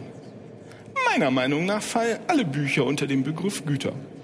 Ausgenommen davon jedoch ist die Tora-Rolle, die man nur verkaufen darf, wenn man eine Frau heiraten möchte.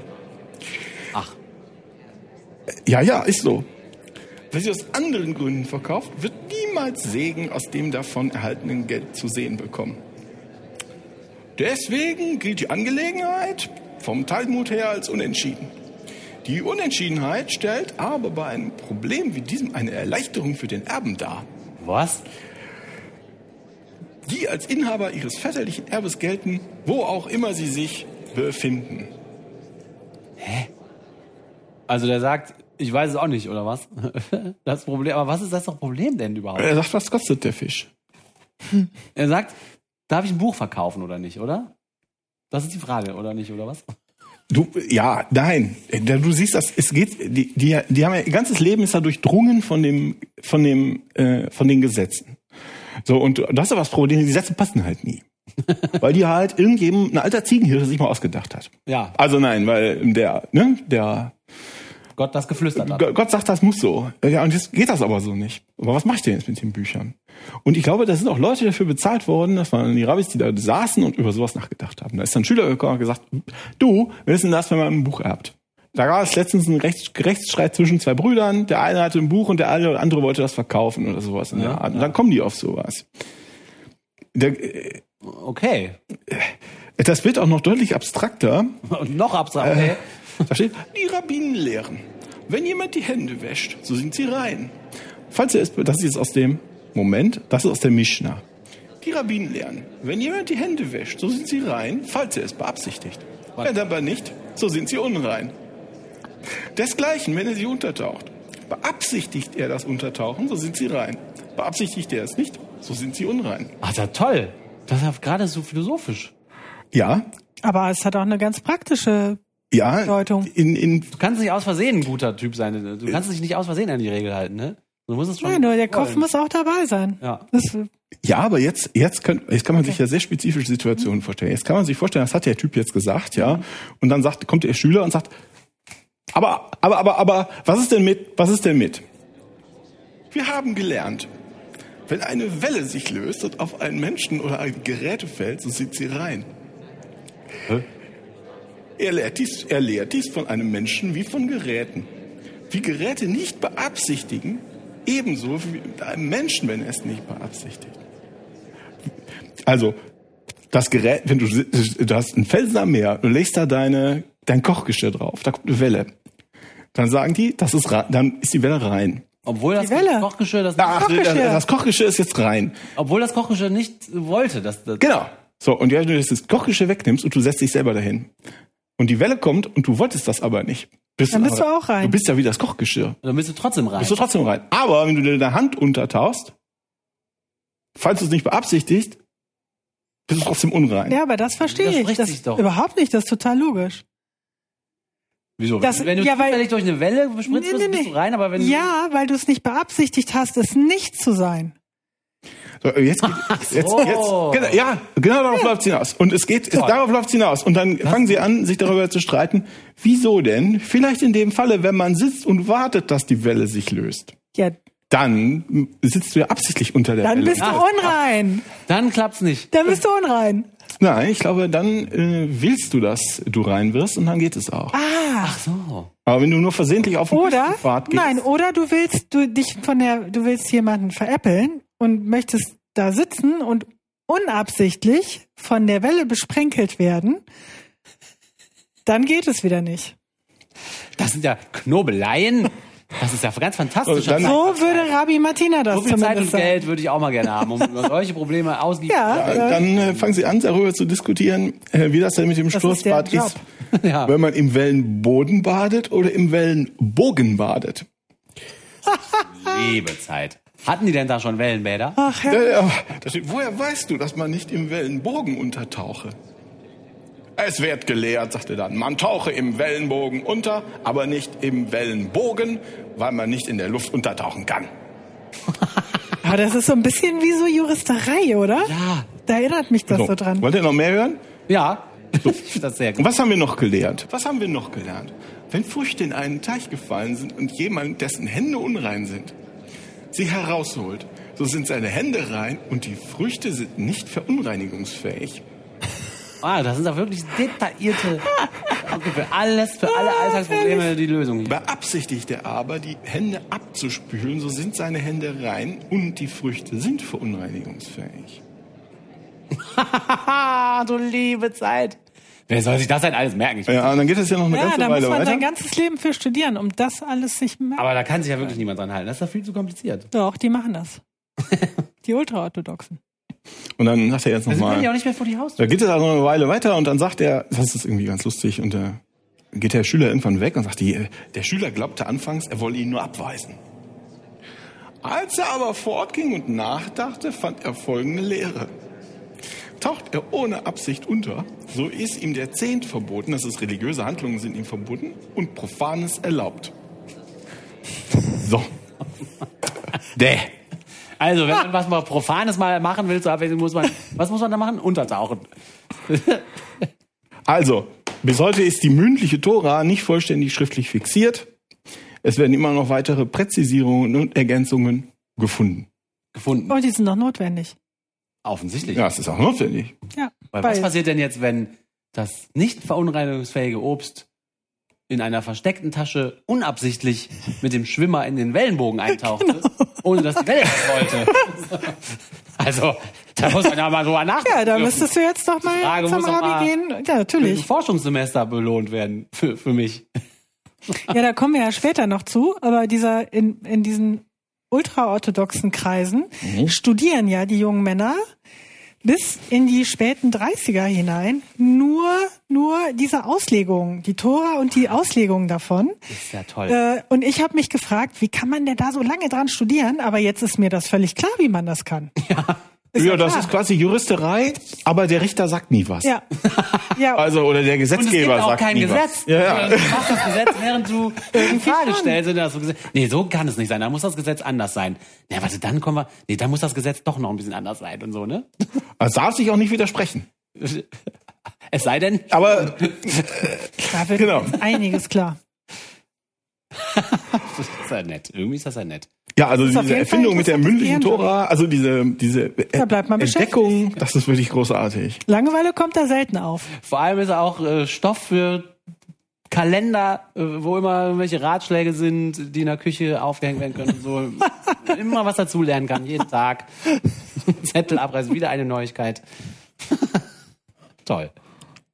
Ja, das Schöne ist da, das wollte ich eigentlich recht sagen, aber hier passt das ganz schön. Es gibt ja die 613 Gebote Gottes und die sind ja so geteilt, dass es 248 Gebote und 365 Verbote gibt.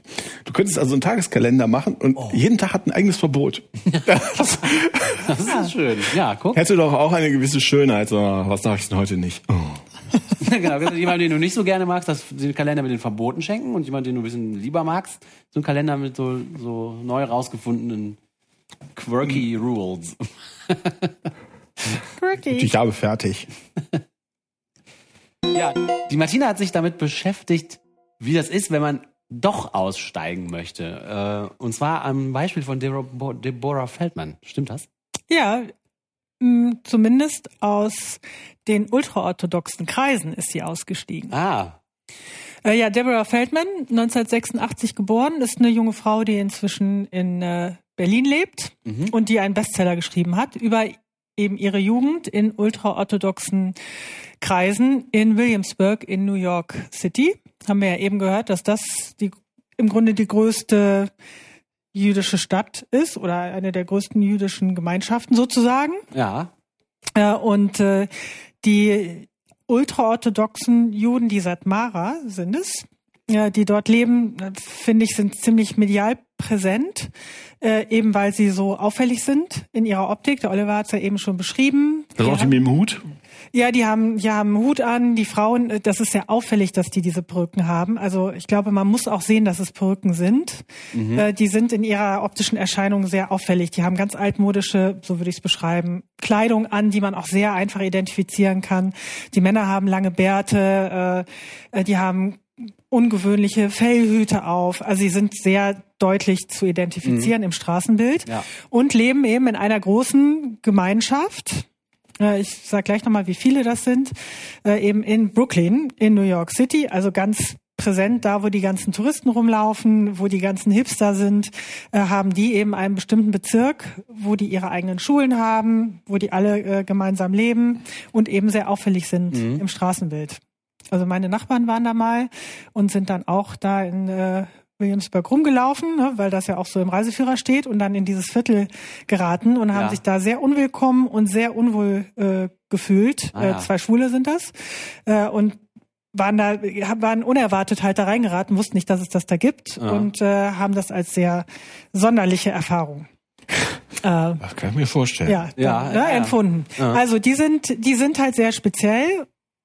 Wir haben eben gehört, 13 Millionen Juden gibt es. Dann hat der Oliver gesagt, es gibt 6 Prozent von denen äh, sind Orthodoxe. Das sind ja noch nicht die Ultraorthodoxen. Jetzt diese Satmara, die halt innerhalb der Chassidim, ich sag nochmal gleich, wo die herkommen, äh, eben eine große Gruppe sind. Das sind, ich muss nochmal gerade hier nachgucken, man weiß es auch nicht so ganz genau, aber das sind so ungefähr 120.000 Leute, die eben dieser ultraorthodoxen Strömung der Satmara äh, angehören.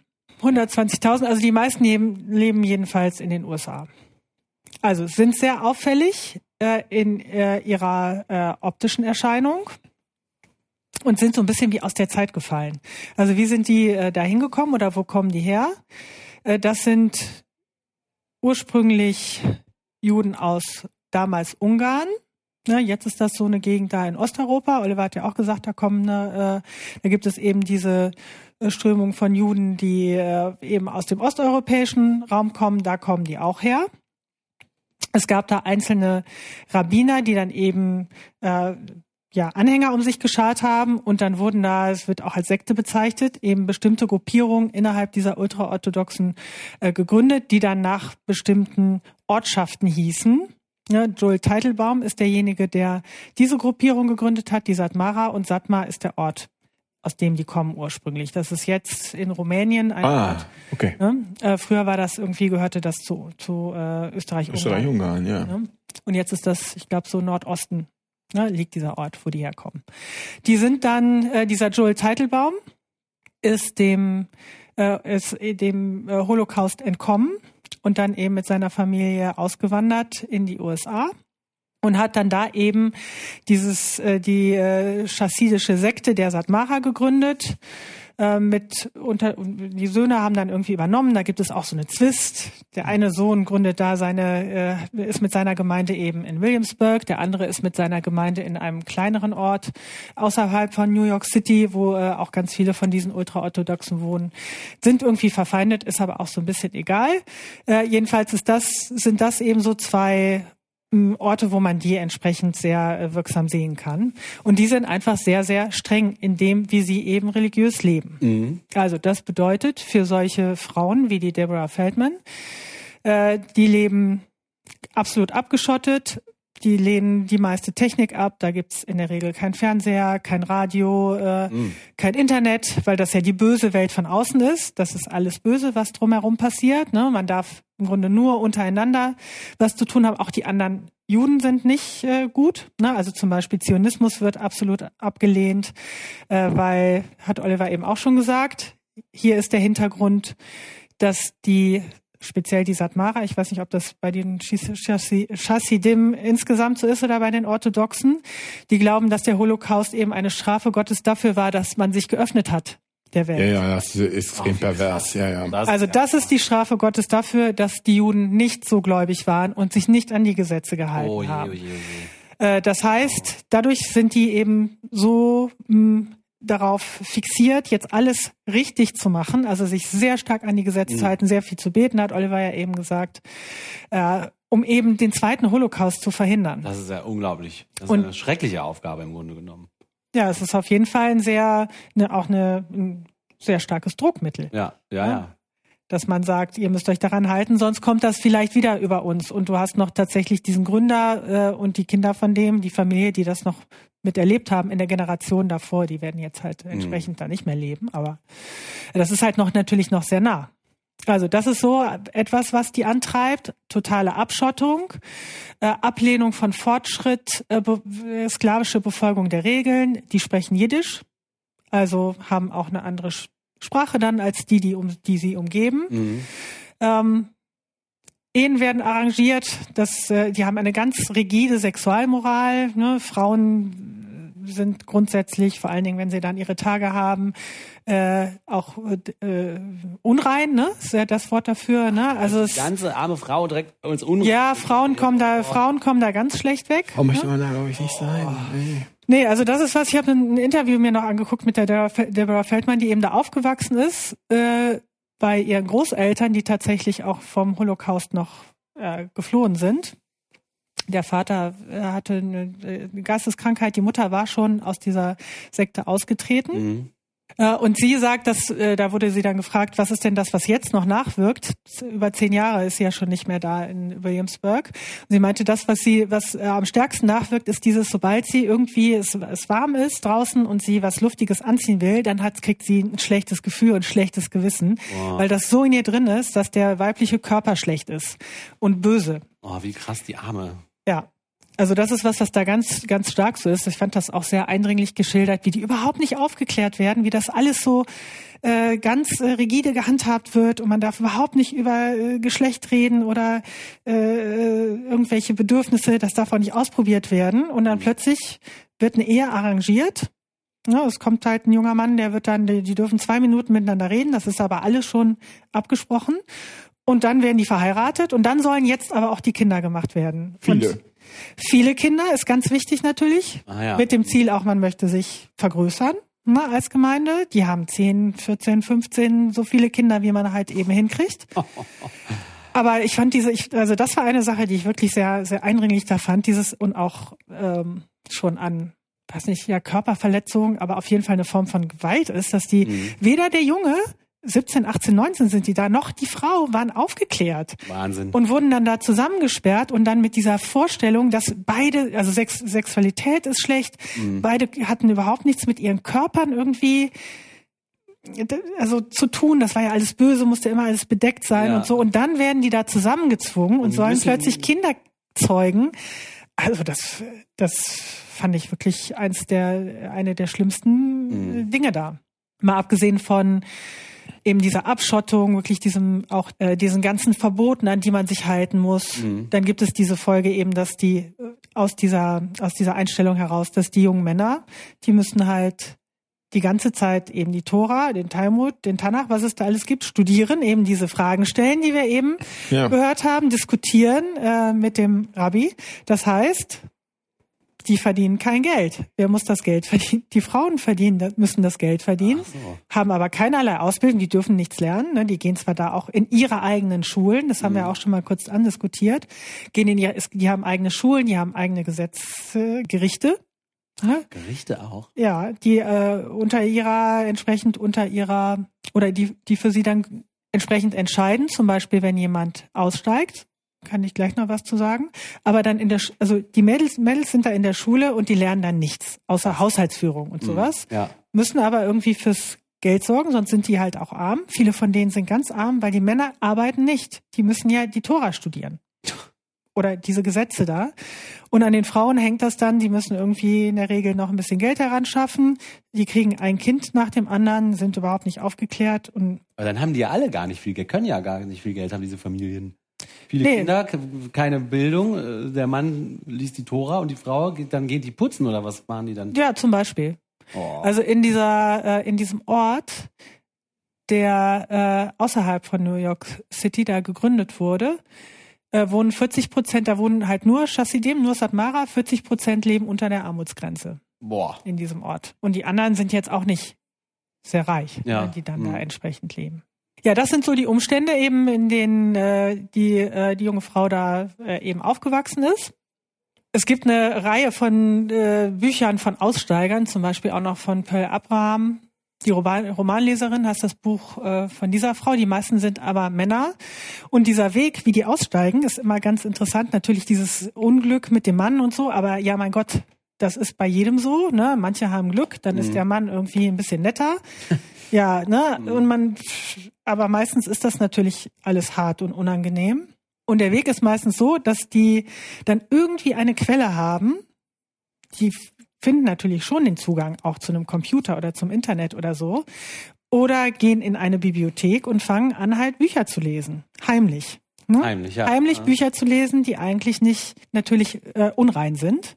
Und über diese, über diese Bücher fangen die, fangen die äh, jungen Leute äh, dann plötzlich an zu sehen, ah, da ist ja noch was, da gibt's ja noch was anderes. Ja. Und das ist gar nicht so, wie mir das hier erzählt wird. Ne? Mhm. Und das ist immer der Weg raus. Dann gibt es Organisationen, an die man sich entsprechend wenden kann. Von Äh, Aussteigern Footsteps. auch? Aus, ja, es gibt speziell für diese Ultraorthodoxen. Ne, diese äh, Footsteps heißt die zum Beispiel die Organisation, die denen dann hilft, Anwälte zur Seite stellt und so weiter. Weil was passiert, wenn man denn eben sagt, wie jetzt die Deborah Feldman, die hat es ja geschafft, ihren Sohn, die hatte einen Sohn und das war für sie der Anlass, sie, sie hat gesagt, das war für mich der Punkt, sie wollte nicht, dass ihr Sohn das durchleiden muss, was sie durchlitten hat. Ja. Das wollte sie nicht. Das Ja. war ihre Triebfeder, da auszusteigen. Und ähm, viele können aber ihre Kinder nicht mitnehmen, weil eben dann von Gerichten da entschieden wird, nee, die bleiben bei ihrem Vater. Ne? Die Person wollte ja eben entsprechend aus der Gemeinde raus. Und dann können die ihre Kinder da nicht mit rausholen. Wow, Wahnsinn. Und dabei helfen, helfen eben diese Organisationen zum Beispiel. Was die Aussteiger aber auch haben, das finde ich jetzt sehr interessant, sind ähm, so Probleme natürlich mit dem Leben so außerhalb. Hat jetzt die Deborah Feldman, glaube ich, etwas weniger. Die ist aber auch eine recht spezielle Person, die dann einen Bestseller schreibt und so. Das ist jetzt ja auch nicht so normal ja. für jeden Aussteiger. Äh, viele kommen dann auch sehr schlecht zurecht, weil äh, ihnen ja ihre Familie fehlt. Und auch eine Ausbildung und so weiter, alles, ne? oder? Auch, da könnte man noch sagen, das kann man vielleicht äh, je nach Vermögen halt, äh, also, ähm, also Begabung dann noch nachholen. Ja. Äh, aber diese, ähm, dieses, diese Gemeinschaft, diese Zugehörigkeit, das fehlt zum Beispiel Mhm. sehr stark. Ja. Oder auch diese vielleicht eher geringe Komplexität, auch wenn das sich jetzt sehr komplex anhört, aber wenn man sich den ganzen Tag jetzt mit der Tora beschäftigt, muss man sich nicht mit unterschiedlichen Lebensentwürfen beschäftigen, mit unterschiedlichen Ländern, mit unterschiedlichen Menschen, mit Ja, das immer halt Weiterbildung. Ausgedachter Kniefelkram. Das ist vielleicht irgendwie komplex, aber auf eine sehr spezifische Weise, Ja. mit der man sonst nichts anfangen kann im Alltag. Ne? Der, der Alltag ist eigentlich recht einfach. Durch diese, oder er ist, zwar, er ist zwar eingeschränkt, aber wenn man sich dann immer an diese Gesetze hält, man muss halt auch nicht viel nachdenken. Man soll ja auch nicht so viel nachdenken. Ja, ja, krass. Ne? Das ist ja etwas, was da entsprechend dann passiert. Was ich interessant fand bei der Deborah Feldman ist, dass sie sagt, äh, sie ist nicht mehr religiös, aber sie ist nach wie vor gläubig. Und ihrer Meinung Ach. nach kann man sich vom Glauben nicht lösen. Okay. Also Eine glauben ganz Sie, moderne, schlaue, intellektuell, äh, wirklich ähm, sehr gebildete äh, Person. aber da würde ich ja mal gerne wissen, was von dem Glauben dann übrig geblieben ist, weil der Glaube daran, dass der Gott super sauer wird, wenn man nicht ganz, ganz komische Nee, Regeln beachtet, der kann ja wohl nicht geblieben sein. Nee. Muss dann irgendwas anderes geblieben Oder Ja. ist das die übliche christliche Nummer? Alle Menschen glauben an Gott, manche verleugnen ihn nur, damit sie sündigen können. Das weiß ich nicht. Das wurde jetzt in Was dem das- Interview nicht näher hinterfragt, Okay. aber ich fand das sehr, äh, sehr erstaunlich, weil der Leidensdruck ja wirklich ähm, sehr hoch war. Deswegen habe ich eben nochmal gefragt bei diesen humanistischen Juden, ob das wirklich so ist, dass die da nicht mehr, äh, gar nicht mehr glauben oder ob die nur sagen, dieses ganze rigide, diese ganzen Verbote, das ist doch nicht zeitgemäß und das brauchen wir doch nicht äh, für unseren Glauben. Aber so wie du das ja eben geschildert hast, ist das ja eher so, dass die kulturell, Ja, meines kulturell geprägt die, ist. also die, wenn du in den USA sagst, deine äh, Anschauung wurzelt auf Humanismus und Säkularismus, das eindeutig. Die dürfen halt Mhm. nicht Atheisten sagen, weil sie sonst die Häuser verbrannt bekommen. Aber äh, ich finde das eindeutig. Und ist, wie, ist, wie schwer ist das dann auszusteigen? Also werden diese Leute dann von Extrem den schwer. Familien versucht zurückzuholen? Oder? Nee, der, wenn du ausgestiegen bist, äh, giltst du als tot für die Familie. Ach, dann, ach so, das heißt. Du hast keinerlei go way Kontakt back. mehr. Also, Nein. Okay. Nein, es gibt keinen Weg mehr Alles zurück und es gibt auch keinen Kontakt. Du bist für die gestorben. Das ist die größte Schande, die du über die bringst. Dass du da aussteigst und in diese Welt gehst. Mhm. Und das ist halt dieses, das ist ja der große Druck, der da entsteht. Du hast, du lebst nur in dieser Welt Mhm. und denkst, draußen ist das, sind alles, das ist alles böse und das ist alles falsch. Und dann langsam öffnet man sich ja dann dahin, hat einen großen Leidensdruck. Und ähm, sobald du das aber machst, gibt es, gibt es keinen Kontakt mehr. Mhm. Keinerlei Kontakt, da gibt es keine Gnade, da gibt es auch nicht mal nochmal vorbeikommen auf einen Kaffee oder so. Nee. Krass. Dann bist du für die tot. Ich frage mich, ich ja, also wundere mich ja schon fast, dass nicht mehr aussteigen, weil so wie du das Leben es werden mehr. beschrieben hast, ja, werden, werden mehr. mehr. Es werden ja, mehr. Das macht ja Sinn, weil das ist ja so krass, dass also ja. ein normaler Mensch hält das ja aus. Also Doch, die halten das ja gut aus und viele, äh, ähm, also es gibt da einige äh, Zeitungsberichte eben über über Aussteiger, äh, die sagen, sie vermissen halt auch viel. Sie vermissen die Gemeinschaft. Sie, sie vermissen mh, dieses, äh, dieser, diesen engen Zusammenhalt. Mhm. Eben sowas wie, wenn da, wenn da, die haben wenig Geld, aber wenn einer ein Problem hat, dann kommen alle und helfen, dann geben die ihr Geld. Mhm. Wir haben jetzt mal, das ist so ein bisschen plakativ, aber so ist das so. Mhm. Ne, die sind auch streng miteinander und dieses verheiratet werden und, und so ist natürlich auch nicht gerade sehr nett. Ne? Die merken ja auch, dass ihren Kindern das nicht gefällt. Ja.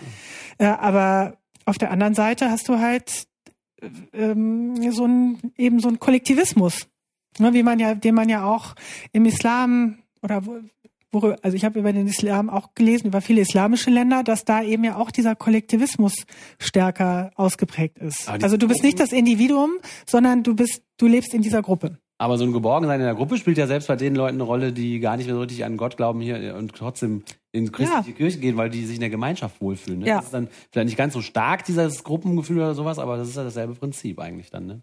Ich glaube auch, dass das was sehr Menschliches ist, ja. hm. ne? dass man einer Gruppe da angehören will. Und man kann das natürlich überwinden, aber zunächst mal ist diese Abgrenzung und dieses sich irgendwo zugehörig fühlen, das ist schon was, was, äh, ja. glaube ich, den Menschen einfach fällt oder wo er schnell, äh, was ihm irgendwie angenehm ist. Ja. Ja, da kommt, dazu kommt aber natürlich noch, dass der Einsatz so unglaublich groß ist. Ne? Ich meine, du gehörst ja quasi zu einer kleinen Truppe von Elitekämpfern, die den Holocaust verhindert.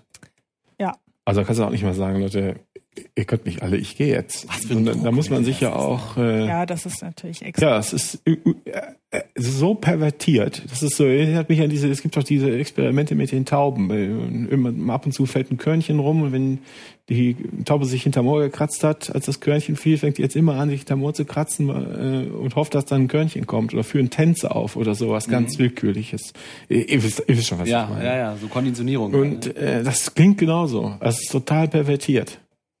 Kann man doch nicht anders sagen, oder? Also was ich ganz, äh, ja, also es ist ja interessant, da mal hinzugucken, weil wenn, das ist wieder so ein bisschen wie mit dem Eruf, wenn man jetzt da hinguckt und sich mal überlegt, was ist jetzt, also ist das jetzt total schlimm, was die da machen? Was ist daran schlimm? Was ist daran nicht so schlimm? Wir sind doch tolerant. Sollen die nicht einfach so sein, wie sie da sind? Also was genau ist daran jetzt so schlimm?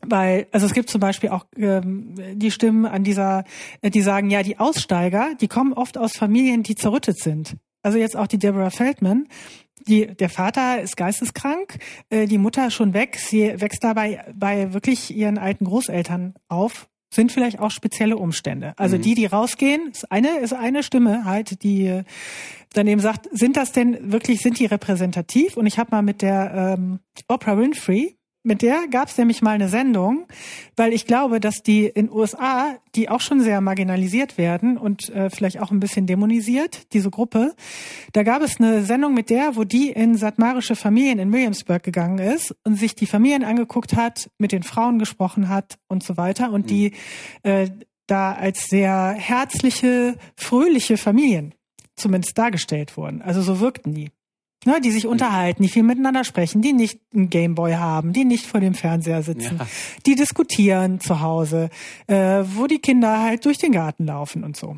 Also diese Seite wurde da halt, äh, die könnte man, das könnte man jetzt auch so sehen. Also deswegen finde ich nochmal interessant, was ist jetzt daran, was ist daran halt nicht so gut? Ja, okay. Also zum einen finde ich, mag ich es, mag sein, dass ich es persönlich irgendwie unheimlich finde oder was, aber das unter absurd oder komisch äh, oder blöd, aber das kann nicht der Grund sein. Sondern man muss es ja von der Richtung aufziehen. Hat, haben die Individuen da die Freiheit, sich zu entscheiden? Mhm. Ja. Und ihre Persönlichkeit, so wie die im, im, in, in Grenzen, ne, wie, wie man das so ist, äh, frei zu entfalten. Und in dem Moment, in dem jemand zu mir sagt, du musst den Holocaust verhindern, nur du kannst das, weil du einer von uns bist und die anderen können das nicht. Du musst das machen. Hätte ich da Schwierigkeiten mit. Wenn die sagen, mal, wir haben hier diese Gesetze ähm, und wir sind cool und wir treffen uns einmal in der Woche und sonst halten wir uns die ganze Zeit daran und tragen absurde Sachen oder sowas, das finde ich gar nicht schlimm. Nee, das Wenn die ihren Zahnseidefaden aufspannen, ist das auch nicht so schlimm. Wenn die sagen, oh, hier, ich möchte, dass du diese Person heiratest, ist mir das auch noch egal, weil ich kann ja einfach sagen, ich mach das nicht. Ja, Aber in dem Moment, in kannst, dem, ja. genau, aber in, die halt nicht. Ne? do- doch, vom Prinzip können sie das. Du kannst immer aufstehen und gehen. Ja, das. Physisch. Du stehst auf und verlässt den Raum. Okay. Solange das geht, Hm. ist das in Ordnung. Wenn das nicht mehr geht, nicht mehr. So, und wenn jemand jetzt aufkommt und äh, sagt, oh, die hauen aber ab, ich erzähle dir mal was vom Holocaust, dann äh, hört es da irgendwo auf, lustig zu sein. Finde ich. da ich auch. irgendwo da chargiert die Grenze so rum. Ja, das ist Erpressung mit so einer Angstmaschinerie.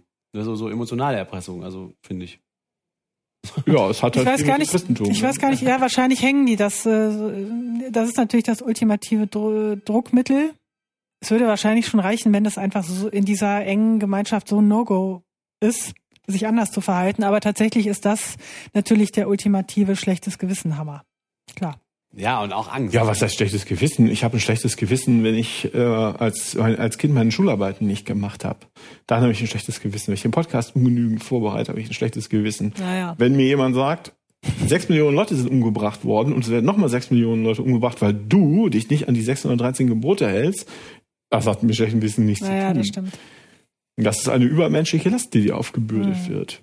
Was ich auch schwierig finde, ist halt diese, das haben aber die Ketzer damals auch schon gesagt, äh, dieses, diese Schulen, die die halt haben, ne, die einfach dann auch nur diesen, äh, diesen einen Gedanken da weitergeben. Ja, das habe ich damals auch gesagt und dann hast du gesagt, aber die Kinder werden sowieso auch hier völlig unterschiedlich Ja, stimmt äh, ins Leben, ins Leben äh, geschoben. Das stimmt auch. Aber wenn man es unter dem Vorzeichen sieht, dass eben mit so einem Druckmittel Mhm. gearbeitet wird, ist das wieder ein bisschen was anderes. Stimmt. Und Ne, dass sie dadurch, dass dann- du den Leuten eine, äh, eine Erziehung verweigerst, die in der, oder eine Ausbildung, sagen wir es vielleicht so, verweigerst, die sie in der, die ihnen in der Welt nützen kann. Ja, die sollen ja nicht in die Welt. Genau. Dadurch verhinderst du das ja. Es ist ja nicht, du machst ihnen nicht nur dieses ihrer in. Anführungszeichen schlechten Gewissens, sondern du verhinderst, dass sie da hingehen können, weil da werden sie nie erfolgreich. Mhm. Das hört dann auch irgendwo auf, äh, ja, und soll es sich doch, also einfach nur eine Auswahl zu sein. Mhm. Also es geht auch, äh, wo auch eine Grenze ist, ist tatsächlich dieses, ist das also psychische und physische Gewalt. Es gibt da eben auch bei den ähm, Satmarern gibt es äh, auch äh, Frauen, die eben versuchen oder sagen wir mal, dieses ganze Kinderkriegen ist auch nicht so gut. Wenn die von ganz früh so oft Kinder kriegen, ist das einfach körperlich auslaugend und Wie alt äh, werden die werden? 40 vielleicht? Mitte 40? ja, na na, die werden schon ein bisschen äh, Nach ähm, 15 Kindern? ja, aber das ist auf jeden Fall ungesund für Mutter und Kind, wenn die zu schnell aufeinander folgen. Mhm. Dann ist das ist zum Beispiel auch sowas, ne, dass das äh, da, wo es wirklich dann an das körperliche Wohlergehen geht, ne, und psychisch halt genauso. Mhm. Nicht nur jetzt mit den Kindern, sondern eben auch, wenn man diese Laster immer hat. Es sind Ne? halt viele Mechanismen, die dazu führen, dass die Leute, dass denen verweigert wird, die Erkenntnis zu haben, dass man sich anders entscheiden kann, dass, dass man sich anders entscheiden kann und das wäre auch okay. Also Mhm. das anders zu leben, dass, dass man überhaupt sich entscheiden kann, was anders zu machen und das ist auch okay. Das wird ihnen halt mit all diesen Mechanismen genommen. Ne? Ja, aber ja, stimmt, alles richtig. Da, aber was es, was es auch nicht besser macht, aber interessant im Vergleich ist, wenn wir da so reingucken, halten wir das für total ab, absurd und schlimm und ach du meine Güte. Aber die Christen machen das auch. Ja? Die sagen, du wirst in der Hölle beraten das für den stimmt. Rest deines Lebens, wenn du nicht machst, was ich sage. Ja, Und bis vor ein paar, wirklich paar Generationen haben die Leute das auch geglaubt. ja. Das darf man auch nicht vergessen. Ne? Ja, das ist ja Viele immer glauben der das auch immer noch. Es ist immer, ist also immer es ist dieser nicht Mechanismus. spezifisch jüdisch oder spezifisch Nein, diese Gruppe, nein. sondern die haben offensichtlich Mechanismen gefunden, wie bewusst, weiß ich nicht, die gut funktionieren. ja. Mhm. Und was macht diese Deborah Feldman jetzt, wo die ausgestiegen ist? Hat die denn einen Beruf gefunden oder eine Ausbildung gemacht oder? Die ist jetzt Schriftstellerin. Ach, die, das die hat ja, okay. die hat ja, die hat inzwischen äh, auf jeden Fall zwei Bestseller geschrieben. Dieses Unorthodox, das erste, dann Exodus heißt das zweite von ihr und jetzt Mhm. gibt's Überbitten heißt es, glaube ich, das dritte. Ich weiß nicht, wie gut sich das verkauft. Mhm. Aber die, äh, die, die ist jetzt auch besonders. Mhm. Also ja, klar. wenn man die, die spricht perfekt Deutsch. Äh, man merkt, die ist, äh, die ist sehr intellektuell, die muss sehr schlau sein. Also äh, Sehr die viele hat, verbotene Bibliotheksbesuche wahrscheinlich vor dem und äh, gute Voraussetzungen. Ich meine, das hat ja. Ja. auch ein bisschen was mit ähm, Genetik zu tun, aber auch die, ich meine, die müssen ja nicht, die sind ja nicht dumm, die Leute. Ja, ja. Also die beschäftigen, die lesen ja unheimlich viel, aber eben nur ihren Kram. Ja. Das heißt, die sind nicht offen, aber die sind ja nicht äh, dumm oder ja, doof klar. oder so, Ja. ne? Also oder primitiv. Wenn, dann werden die dumm gehalten, ne? Aber äh, ja. Ja, äh, Aber das ist doch auch interessant, oder? Du sagst, ähm, ja, das leuchtet mir jetzt erst ein. Wenn die Familie so zerrüttet ist, aus der die kommt, dann ist es ja auch einfacher, die Familie einfach ja. fallen zu lassen. Klar. Ne? Also es gibt ja wirklich, es, also das ist dieses, dieses, äh, das ist sehr, wirklich sehr einseitig. Also ich habe viele, auch viele äh, Dokumentationen eben gelesen, zum Beispiel das mit der Oprah Winfrey. Äh, es gibt auch noch weitere und da sind tolle, äh, ganz tolle Frauen sind das, die da diskutieren und selbstbewusst sind und ähm, pro äh, Ultraorthodoxie argumentieren Mhm. in eben in Schulen, die eingerichtet werden von äh, eben auch Frauen aus diesem Kreis, die dann vorher auch zu dem Rabbi gehen und sagen, wir wollen gerne die Ausbildung ein bisschen verändern. Geht das denn? Also so in dem Stil, den du eben beschrieben hast. Ne? Wie können wir das denn machen? Und dann sagt der Rabbi, ihr dürft das und das, Geburtshilfe dürft ihr, aber ihr dürft nicht mit den Männern zusammen und so weiter. Und so Schritt für Schritt haben die jetzt auch dann eigene Ausbildungsstätten, die sich so äh, diskutiert wurden, wie, wie das eben vom Oliver eben da geschildert wurde. Das gibt's. Und da gibt es wirklich, fand ich, eindrucksvolle Diskussionen. Die sind nicht äh, unselbstbewusst oder duckmäuserisch oder so. Das ist ja das, was auch oft den äh, muslimischen Frauen, die ein Kopftuch tragen, nachgesagt wird, dass die dann ganz unterdrückt sind und so. Sind die in einer Art und Weise ja vielleicht auch. Auch hier, ne, die, aber das sind wirklich äh, selbstbewusste, wortstarke Frauen, die da diskutieren pro diesem Leben. Wahnsinn. Ja, ist interessant. Die, es ist halt nicht so schwarz-weiß.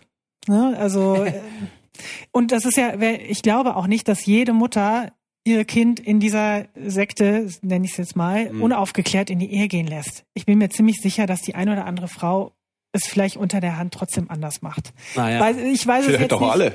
Vielleicht auch alle Also. und die jetzt äh, und die sind vielleicht extrem.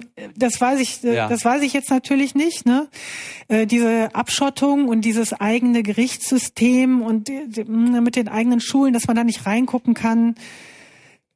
Das ist, mich erinnert das, ich weiß gar nicht, ob das jetzt die richtige Assoziation ist, so ein bisschen an die katholische Kirche.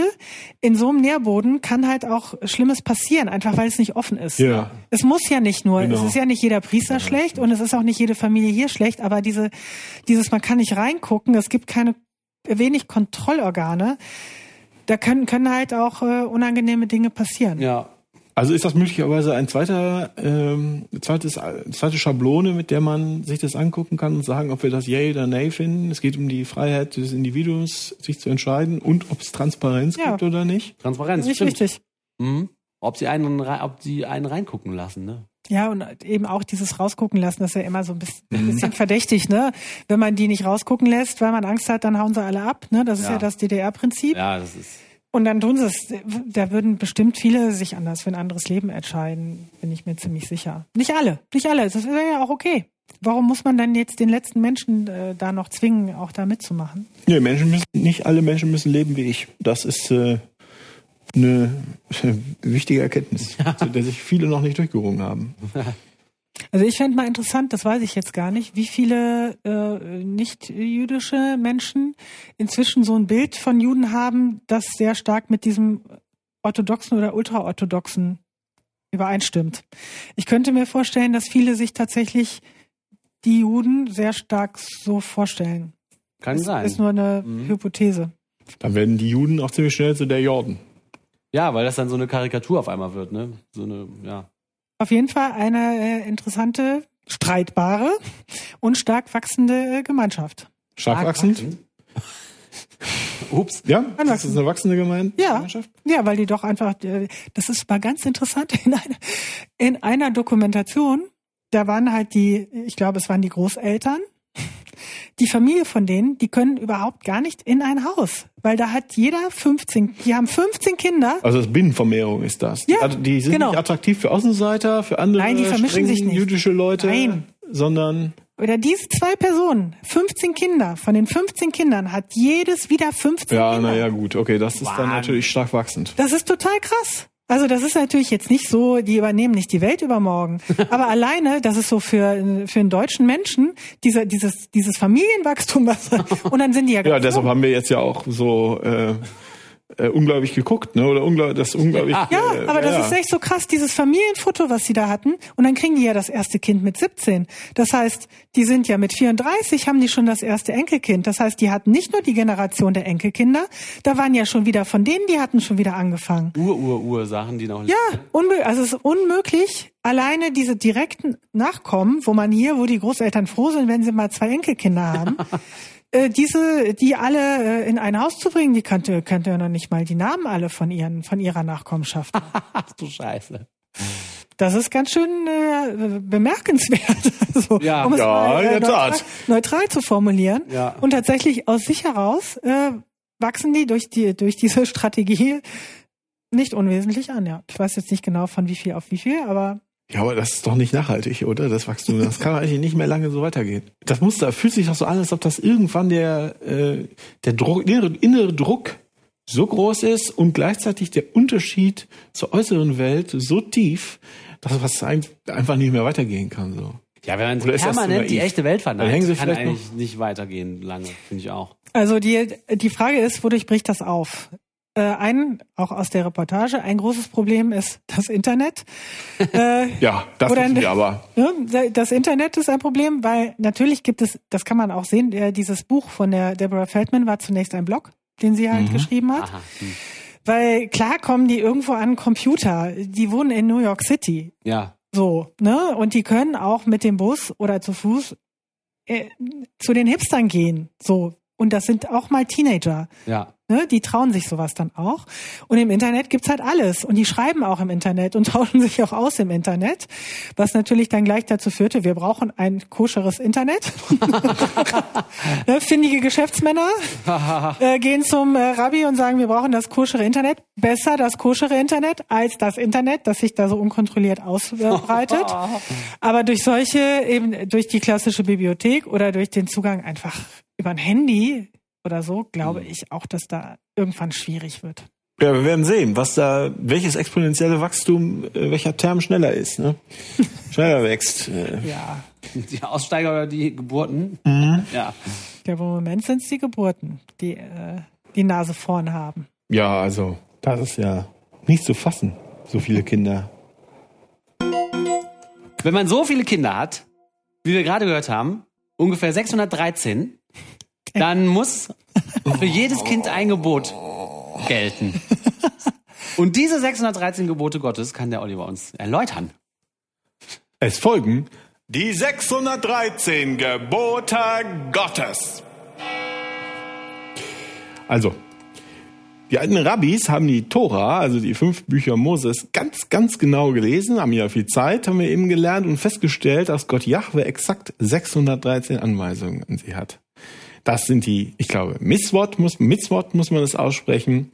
Das, je nachdem, wie der sprachlichen Struktur, wird es in 248 positive Gebote und 365 Verbote aufgeteilt. Ah, Die, wie, wie das so ist, die Aufzählungen durch die Geschichte unterscheiden sich im Detail.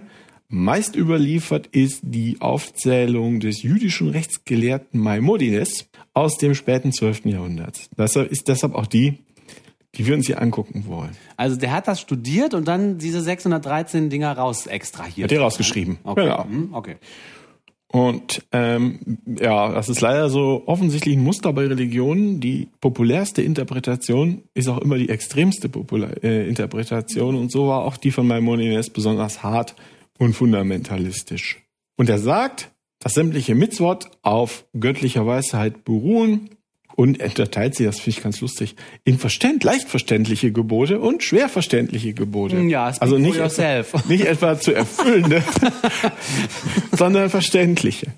Aber es gibt eine Theorie in Zweigen des Judentums, dass, wenn alle Juden auf der Welt einen einzigen Sabbat lang sämtliche Gebote halten würden, dann würde die Welt, wie wir sie kennen, sofort enden und das Reich Gottes auf Erden über uns hereinbrechen. Wow. Dass das bis jetzt noch nicht passiert ist, beweist, dass das Einhalten der Gebote vielleicht nicht immer ganz so einfach ist. Ja. So, und dann habe ich mir Aber warte mal, ja bitte. dieser Tag, der Sabbat ist ja auch an einem Ende der Erde ist dann da Tag und dann ist er am anderen Ende der Erde Nacht und so. Also gleichzeitig, das ist ja auch. Also es gibt Also, ein, ein unglaublich umfangreichen Regelsatz zur Berechnung des Sabbats. okay, verstehe. Dann, okay, dann bin ich nicht der Erste, dem das auffällt, dass das schwierig ist. Also das ist ähm, Okay, gut, okay. der ist auch durch der, der ist auch durch die Geschichte wechselt und äh, durch die einzelnen Gruppierungen wechselt und es ist wirklich schwierig, weil man könnte ja und ist das nicht und so weiter und so Okay, fort. alles klar. Und dass man nicht versehentlich ne, dann irgendwie doch noch Brot im Haus hat oder was auch immer für absurde Regeln sie sich äh, ausgeda äh, gefunden haben. Also ja, es ist Ja. es sind dafür das die schwer verständlichen Regeln. okay, gut. es gibt, kannst du mal hier Licht anmachen oder kann ich hier Licht Noch anmachen? mehr. Muss ich kannst du da auf drauf drücken? Ja, da hinter dir, genau. Ah ja. Ähm, also ich habe nachgeschaut und ich habe mir das mal angeguckt und ich, äh, es gibt natürlich Aufstellungen. Äh, das heißt, man muss nicht die ganzen fünf äh, Bücher Mose lesen. Ich bin immer in Numeri stecken geblieben. Und sie hatten 20.000 Ochsen und 73.000 Kühe. Und Gott sah, dass es gut war. Und der Nachbar hatte 12.000 Ochsen. Ja, das heißt halt Numeri. Das heißt, ja, bin ich immer stecken geblieben. Deshalb bin ich dankbar, mein Modines. Vielen Dank, dass du diese Internet, äh, diese Sachen ins Internet gestellt hast und äh, ich mir das ausdrucken und angucken konnte. Also ich finde, es sind im Wesentlichen, man kann es zusammenfassen in drei Themenbereiche, sehr weit und auch nicht immer trennscharf. Zum einen sind es so Tem Tempelgebote und religiöse Riten im engeren Sinne, im strengeren Sinne. Dann gibt es sowas wie politisch-organisatorische Gebote. Und dann gibt es ganz offensichtlich Ad-Hoc-Lösungen für ganz spezifische Probleme, die sie gehabt haben. Und gesagt haben, ja, äh, der, äh, äh, Gott will das. Und die mögen zum Beispiel einen Ursprung in konkreter Rechtsprechung gehabt haben, in fallspezifischer, die sie dann irgendwie über Fallsammlungen irgendwann sind den göttlichen Status erleicht haben. Das wurde dann halt irgendwie alles aufgeschrieben später von den Priestern, als es opportun war, für göttlich erklärt. Ja, ich würde sagen, ich lese jetzt einfach mal ein paar vor. Ja. Und ähm, äh, die Tempel fange ich mit den Tempelgeboten an und Oh, die gerne. beschäftigen sich sehr intensiv, das ist lustig, sehr intensiv mit Opfergaben, mit den Anteilen der Priester an diesen Opfergaben ähm, und mit der natürlich auch mit der Abwehr Falschgläubiger. Insbesondere kriegen die einen äh, Hasskoller gegenüber die, den Sternenlesern. Oh. Ja, soll ich mal anfangen, ja? Also, Gott will. Gott will, dass wir Schaufäden an die Ecke der Kleider machen sollen. Das heißt, du sollst dir Trotteln an deine Jacken machen. Ah ja, Schaufäden. Gott will, dass die Leviten zum, im, in dem Heiligtum dienen sollen. Die Priester sollen sich zur Zeit des Dienstes im Tempel die Hände und Füße waschen. Der Altar ist von Asche zu reinigen. Okay. Der Hohepriester muss eine Jungfrau reinigen, heiraten. Entschuldigung. Der Hohepriester muss eine Jungfrau heiraten. Aha. Ähm, dann geht es jetzt ausführlich, äh, was alles ähm, zum Opfer zum Tempel gebracht werden muss. Dass der Gott will, dass täglich zwei Schafe als Brandopfer gebracht werden müssen. Gott will, dass der hohe Priester täglich ein Speiseopfer bringt. Am Sonnabend muss ein Opfer mehr gebracht werden. Ebenso an ja, verschiedenen Feiertagen. Ebenso, und zwar ein ganz besonderes, am Passafest. Und Gott will, dass man am zweiten Passachtag die Erstlinge der Ernte neben einem Lamm opfere, dass man ein Opfer mehr als gewöhnlich darbringt, zwei Brote mehr als gewöhnlich opfert. Ah ja, das ist auch schön. Gott will, dass man bei den Opfern und wenn in Israel Trübsal ist, mit den Trompeten blasen soll. Das ist aber sehr konkrete Vorstellung, der Gott, ne? Das ist ja ganz praktisch. Was haben wir noch? Was haben wir noch? Jeden Tag sollen zwei Schafe geopfert werden. Das schafft doch keiner. Also ich habe nicht mal ein Schaf. Geschweige denn, dass ich es opfern wollen. Ja, nicht nur der Schaf soll geopfert werden, sondern Gott will auch, dass den Priestern die Erstlinge von der Schafschur geben. Dass man, dass man dem Priester die Erstlinge von der Schafschur geben müsse. Das heißt, er hat nicht nur genug Essen, sondern auch genug anzuziehen. Schlau, da wäre. Ja, und da steht es dann auch nochmal für den Fall, dass niemand nicht alle verstanden haben, von allen verbrannten Gütern soll etwas Gott und etwas den Priestern gehören. Also Asche Nee, bevor es verbrannt wird. Nein, die haben ja die interessanten Sachen rausgenommen und dann die, nur die, die Knochen verbrannt. Der Priester. Ja, was sagtest du denn? Ja, gib mal die. Oh, ja, ja, nee, hm, das muss ich jetzt haben. Und falls das nicht reicht, mit Geld und Kleidern sollte jeder Israelite alle Jahre einen Schekel Kopfgeld im Tempel geben müssen. Ja.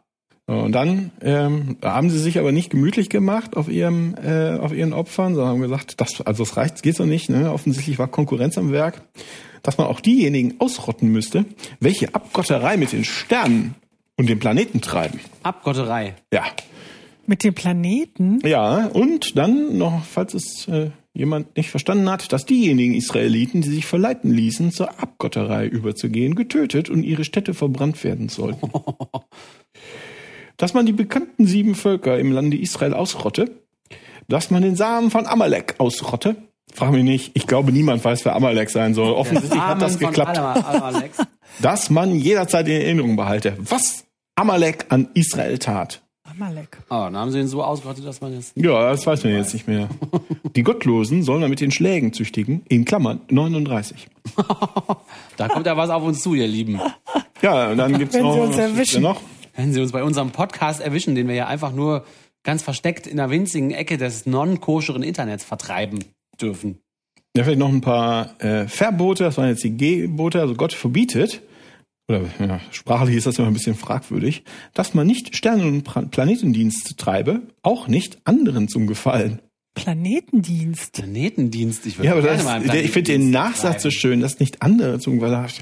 Ich konnte da gar nichts für, Herr Oberst. Die hat gesagt, ich soll das machen. Ich soll Planetendienst machen. Ja, habe ich das mal gemacht.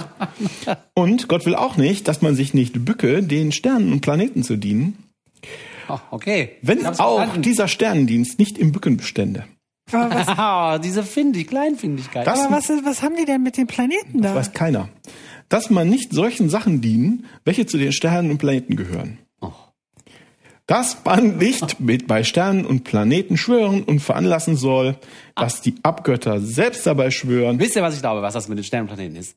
Da war einer, der hat gesehen, okay, die Sterne bewegen sich immer so, aber manche von den Punkten bewegen sich ein bisschen anders. Dann hat er angefangen, so vielleicht ein bisschen dahinter zu kommen, dass sich das wiederholt. Konnte der vielleicht berechnen, irgendwas. Und das fanden die vielleicht so furchtbar, dass das einer durchschaut hat, was sie nicht durchschaut haben. Die gesagt, nein, das nicht, das mit den Dingsbums nicht, das nicht machen. Ach so, Wissenschaft. Vielleicht so Möglich. Wissenschaft unterbinden. Wichtig ist auf jeden Fall, dass Gott will, dass niemand die Kinder Israels zum Stern- und Planetendienst verleite. Ich glaube, ich mache wieder ein Schild an die Haus. Niemand- Hier, Sterne und Planeten. Nee, das solltest du nicht machen. Oh, Denn niemand darf abwehren, dass ein falscher Prophet getötet wird. getrötet? Trö ist ja doof. Ja. Niemand, also wenn ein falscher Prophet getötet wird und man solle sich nicht fürchten, denselben zu töten. Boah. Ach, dann bin ich ein falscher Prophet, wenn ich Planetendienste abhalte. Ja, du kannst doch überhaupt keine Planetendienste Kann abhalten. ich aber wohl. Du sollst den Namen des Gottes nicht vergeblich führen. Für, aha. Ja, das ist ganz interessant. Du sollst den Herrn nicht versuchen, steht darunter. Du Das ist, den Herr nicht versuchen. Gott, Das ist- Ja, ich habe mich ausgezogen. Hm. ja, Gott so. Hm. Ah, aber nee, ich darf ja nicht. ich glaube, diese Sache, diese, das ist ganz interessant. Also das hat äh, dieses Verbot, den Namen Gottes zu führen. Äh, der Gott heißt ja Yahweh. Der hat ja einen Namen äh, aus, der, aus dem Kanai, kanaanitischen ähm, äh, ja, Kanon ist er ja runtergestiegen. Der Götterhimmel ist ja runtergestiegen. Und dadurch, dass sie gesagt haben, wir wissen nicht, was das heißen soll. Du sollst den Namen des Gottes nicht vergeblich führen. Haben sie gesagt, dann sagen wir den mal lieber gar nicht. Sondern nennen den nicht mehr beim Namen, sondern bei der Gattungsbezeichnung Gott. Und so ist, weißt du, so, ja, verstehe. und so ist aus, Wir sagen sozusagen nicht Neptun sozusagen. genau, das ist so einer von den Göttern, ist dann so, das ist der Gott geworden. Das ist so ähnlich wie googeln, heute nicht mehr, ich benutze Google heißt, sondern ich suche was im Internet. Ja. Ähm, Und das ist, glaube ich, so der Grund, warum es dann zu einem Richtung Monotheismus gewandert ist. Also der eine Grund, warum es in Richtung Monotheismus gegangen ist. Von das ist unser Gott zu das ist unser Gott. Ja. das Und das alles, äh, weil niemand genau weiß, was dieser Satz heißen soll. heißt, äh, man kann auch sagen, ich google mit Bing. äh, ja, ja, genau. Weil das haben sie halt, die haben es halt nicht geschafft. Da noch was? Irgendwas Interessantes? Ich google mit Bing, ich glaube. Googelst mit Bing. Nein, ja, also Google Ja, doch mal mit vielleicht, äh, Ecosia. Vielleicht äh, während ihr nichts Besseres zu tun habt, als sich über mich, euch über ich mich lustig mal was zu machen. befolgen können, bitte. Reden wir doch jetzt vielleicht mal über äh, so politische, organisatorische Gebote. Ja, Gebote, genau. Ich will das Ähm. machen müssen. Das ist so, ja, es ist. Also Gott will, dass sich das Volk am Ende eines jeden siebten Jahres versammeln soll, um das Gesetz zu hören. Am- Gott will, dass ich ein jeder Israelite eine Gesetzesrolle schreibe. Ein jeder dann- Israelite soll sich eine Gesetzesrolle Das schreiben, damit steht ja halt. Äh, Ich kann ja nichts dafür. nein, nein, aber ich will das durchdringen. Gott will, dass man im Jubeljahre mit den Trompeten blase. Das will ich auch. Was der immer mit seinen Trompeten? Also So, manche Sachen würde so ich auch Art- freiwillig schon Und dann machen. gibt es so eine Art Mikroverfassung hier. Äh, Gott will, dass Israel einen König über sich setzen soll, dass man dem Großen Rat, dem San- Sanhedrin gehorchen müsse, dass bei Gericht jede Sache nach der Mehrheit der Stimmen entschieden werde, Ah ja. dass man Richter und Büttel in jeder Gemeinde Israels einsetzen solle und dass beim Gesetz keine unterschiedlichen, ich glaube, hä? ich glaube, keine Unterschiede gemacht werden sollen hinsichtlich der streitenden Personen. Ach, guck mal, das ist ja schon fast modern. Oder? Ja, ja, das ist so vormodern, ne? dass man seinem ja. äh, Nächsten vor dem Gericht bezeugen müsse, wenn man es wahrhaft kann Ja. und nicht, wenn du es nicht kannst. Dass das Gericht die Zeugen gehörig ausforsche, um zu sehen, ob sie wahr zeugen. Ja. Das ist halt, das ist halt nicht mehr lächerlich, das ist dann halt so ein bisschen Sinnvoll. ja, so organisieren. sehr einfach, genau. Dann ist hier auch noch der eine, ähm, der furchtbarste Satz, einzelne Satz der gesamten Menschheitsgeschichte, dass man gehe hin und vermehret euch. Gott will, dass man fruchtbar sei und sich mehre. Ja. Das finde ich ganz hübsch. Gott will, dass der Mann sich seiner jungen Frau im ersten Jahre seiner Verheiratung freue, frei sei von Kriege und von allen öffentlichen Geschäften. Ach, guck mal, dann sollte er nicht zum Militär gehen und nicht arbeiten, sondern nur vögeln. Ja, ich glaube, Ein Jahr lang vögeln. so ist das gemeint. Und dann, dann, ja, es ist so irgendwie, irgendwie ist das ja noch nett und dann ist es irgendwie unnett wieder. Das Gericht kann durch das Schwert richten lassen. Auch durch den Strang. Auch durch das Feuer. Auch durch Steinigen. Auch durch Hängen. Auf jeden Fall, der Getötete muss am selben Tag noch begraben werden. Dann fängt er an zu muffeln. Ja, und Leute werden krank. Mhm. Was haben wir noch? Was haben wir noch? Auf gar keinen, jetzt kommt die, Außen, jetzt kommt die Außenpolitik. Eben hatten wir ja schon die, die Mikroverfassung. Dass Gott will, dass man kein Bündnis machen soll mit den sieben Völkern. Dass man nicht einen aus den sieben Völkern leben lasse. Dass man die Abgöttischen nicht wohnen lasse im Lande. Dass eine israelische Tochter, israelitische Tochter niemals einen Ammoniter oder einen Moabiter heirate dass man zur Zeit des Krieges den Amoritern und Moabitern nicht wie anderen Völkern Frieden anbiete. Aber dass man zur Kriegszeit auch nicht fruchtbare Bäume, Bäume verderbe. Und dann aus Sicherheitsgründen nochmal, dass wir nicht vergessen das Böse, das uns Amalek getan hat. ja, ich meine, äh, ja, hier sind noch so ein paar Sachen. Das ist Zinsverbot, das kennen wir auch, ne, dass man keinem Israeliten Geld auf Zinsen gebe, dass man vom Geliehenen keinen Zins nehme und offenbar war da jemand clever, dass niemand Unterhändler sei zwischen dem, der Zins nimmt und dem, der es ihm gibt. Auch kein Bürger, auch kein Zeuge, auch kein Schreiber des Kontrakts bei diesem Geschäft. Ah, ja, okay. Kein Aus. Kann man sich Keine Lücke. vorstellen, wie das passiert ist. Dass man kein Gefäß fände, das zur Speisebereitung dient. Also ich darf dir nicht Sachen wegnehmen, weil du mir Geld schuldest, die du zum Überleben brauchst. Ach so. Aber nur ah, bei Gefäßen. Okay. Das hätten sie jetzt auch anders schreiben können. Ja, okay. Haben sie aber nicht. Gott will, dass man die Grenze nicht verrücke, dass Nein, das man sie nicht seinen anders schreiben. Das ist der Wille Gottes. ja, ich weiß, dass Und man seinen Nächsten nicht unterdrücken soll. Niemand soll Geld ableugnen, welches er dem Nächsten schuldig ist. Niemand soll deshalb falsch schwören. Niemand soll betrügen in Handel und Wandel. Ja. Ah, und auch nicht mit Worten. Und auch nicht einen Fremden. Und auch nicht einen Fremden mit Worten. Ach so, ach so, ach so. Dass man nicht falsch zeuge, dass kein Richter einen bösen Menschen fürchten und ihm deshalb Recht geben soll. Ich Oh. weiß nicht, wie man das als Regel feststellen kann, aber na gut. Ja, wieso? Das ist Kein Typ, Gottloser soll als Zeuge zugelassen werden. Auch kein Blutsfreund. Niemand soll unschuldig zum Tode verurteilt werden. Und was ist mit dem Planeten? Und dass man nicht nach Mutmaßung urteilt, sondern zwei Zeugen müssen die Sache gesehen haben. Ja. Und dass man keinen Schuldigen töte, wenn er nicht vorher verhört worden ist. Ja. Und dabei, dass man bei der Geißelung eines Schuldigen ihn nicht zu viel schlage. Hä? Und dann vielleicht noch als letztes, dass über Israel kein Ausländer zum König gewählt werde. Ganz schön viele Regeln. Ja, aber es gibt, ich, es tut, tut mir leid, Leute, aber es gibt jetzt noch die Ad-Hoc-Regeln. Davon habe ich auch ein paar ausgesucht. Ad hoc. Dass zum Beispiel eine Einzelperson ihr Opfer bringt, wenn sie zweifelt, ob sie eine Sünde begangen hat, deren wegen sie ein Sündopfer schuldig sei. Also besser, Also besser besser mal- mal machen. okay. Doppelt hält besser. Die Reinigung vom Aussatz geschieht durch zwei lebende Vögel und durch Zedernholz und hochrote Wolle. Hochrot. Ist so. Nicht schwachrot. Und dass man eine rote Kuh verbrenne und deren Asse aus, Asche aus dem Lager bringen müsse. Dass man den Armen die Winkel des Feldes lasse. Oh.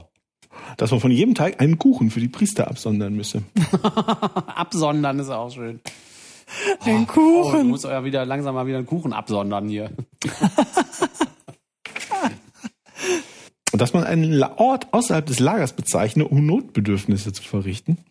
Boah, das ist ja schon sehr Ja, ich, Pfadfindermäßig. ja, aber das kannst du dir doch, ich, ich, also bei diesen, ich stelle mir das immer vor, wie da irgendwelche, die, die alten Zauselmänner, die wahrscheinlich so sind wie die Taliban, saßen im Kreis und dann kam jemand gelaufen und hat gesagt, der, hat- der, hat- der hat ins Lager geschissen. Ja. Und dann sagt er, ja, ja, das geht nicht. Das geht so nicht. Und dann ist das, schreib das mal auf. ja. Und so ist das geworden. Garantiert. Garantiert.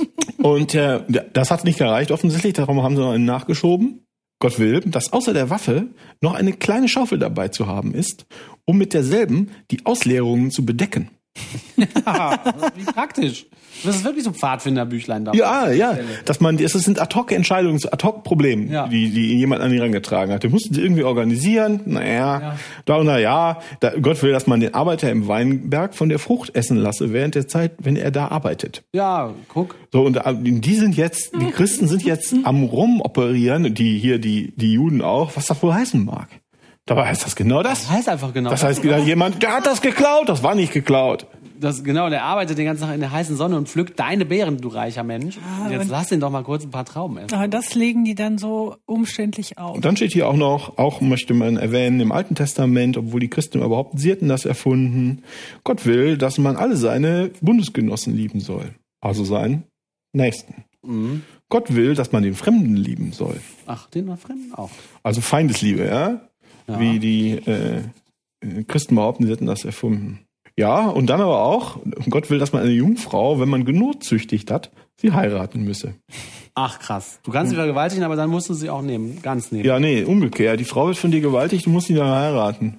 Ja, genau, genau. Und diese Frau muss er Zeit seines Lebens behalten. Er kann ihr niemals den Scheidebrief geben. Also alle anderen kannst du dir kannst du einen Scheidebrief geben, dann bist du nicht mehr verheiratet. Ja. Aber, Aber ein Vergewaltigungsopfer muss den Täter nehmen.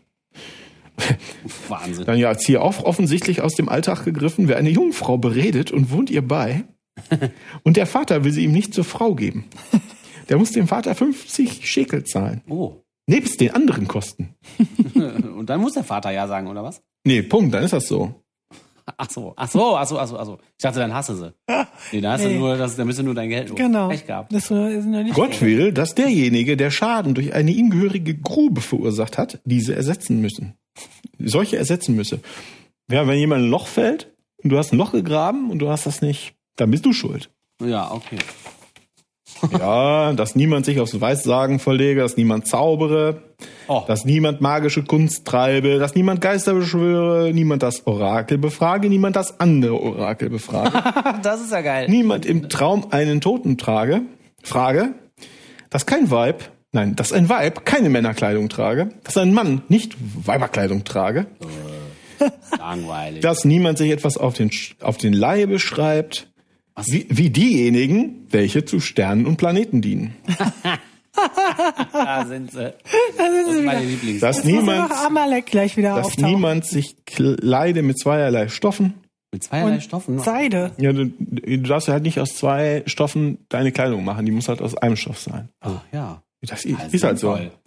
Dass niemand sein Haupt rundum abschere, wie es die abgöttischen Priester tun. Das ist also jetzt offensichtlich, diese, kommen die Schläfenlocken her. Mhm. Dass niemand seinen Bart verderbe, Verderbe. wie es die abgöttischen Priester tun. Aber heißt Bartverderben, wenn man da ja, nee, du sollst ja nicht, ich glaube, du sollst ja nicht abschneiden. Ach so. So, auch hier offensichtlich aus einem Ad-Hoc, eine Lösung für ein Ad-Hoc-Problem. Wer Wein getrunken hat, der darf nicht in den Tempel gehen. Oh. Und auch nicht das Gesetz lehren. Der ist immer betrunken, wir verstehen nichts. Und dann kotzt er immer hinter, hinter den Altar. Auch offensichtlich was, was man äh, bestimmen musste. Gott will, dass kein Priester eine Hure zur Frau nehmen. Ah. Und keine Geschwächte und keine Vertriebene von ihrem Mann. Und der Oberpriester darf keine Witwe heiraten. Und der Oberpriester darf auch keine Witwe ohne Verlobung beschwägern. Zerrissene Kleider darf er nicht anhaben. Und er darf auch nicht während seines Dienstes aus dem Tempel rausgehen. Manchmal fragt man sich auch, wie sie darauf gekommen sind. Gott will, dass man kein Glied von einem noch lebenden Tiere essen darf. Ah. Gott will, dass man nicht esse und trinke wie Fresser und Säufer. Ah, das ist ja total spezifisch jetzt. Gott will auch, dass man im Weinberg kein Getreide und keine Kräuter sähe. Man soll dem Tagelöhner Lohn nicht zurückhalten, dem Gläubiger kein Pfand mit Gewalt nehmen. Oh, oh, Gott will, dass man das Recht nicht verdrehe. Das finde ich auch äh, sehr wichtig. Dieses Recht, was du gerade vorliest, oder was, Ja. welches noch? Und dass man das Zeichen des Aussatzes nicht verheimliche. Dass niemand den Nächsten verleumde oder im Herzen hasse oder beschäme oder sich niemand räche und auch keinen Hass nachtrage. Und, nach all diesen schönen Sachen, dass man weder baue noch behaue das felsige Tal, in welchem eine junge Kuh totgeschlagen werden musste.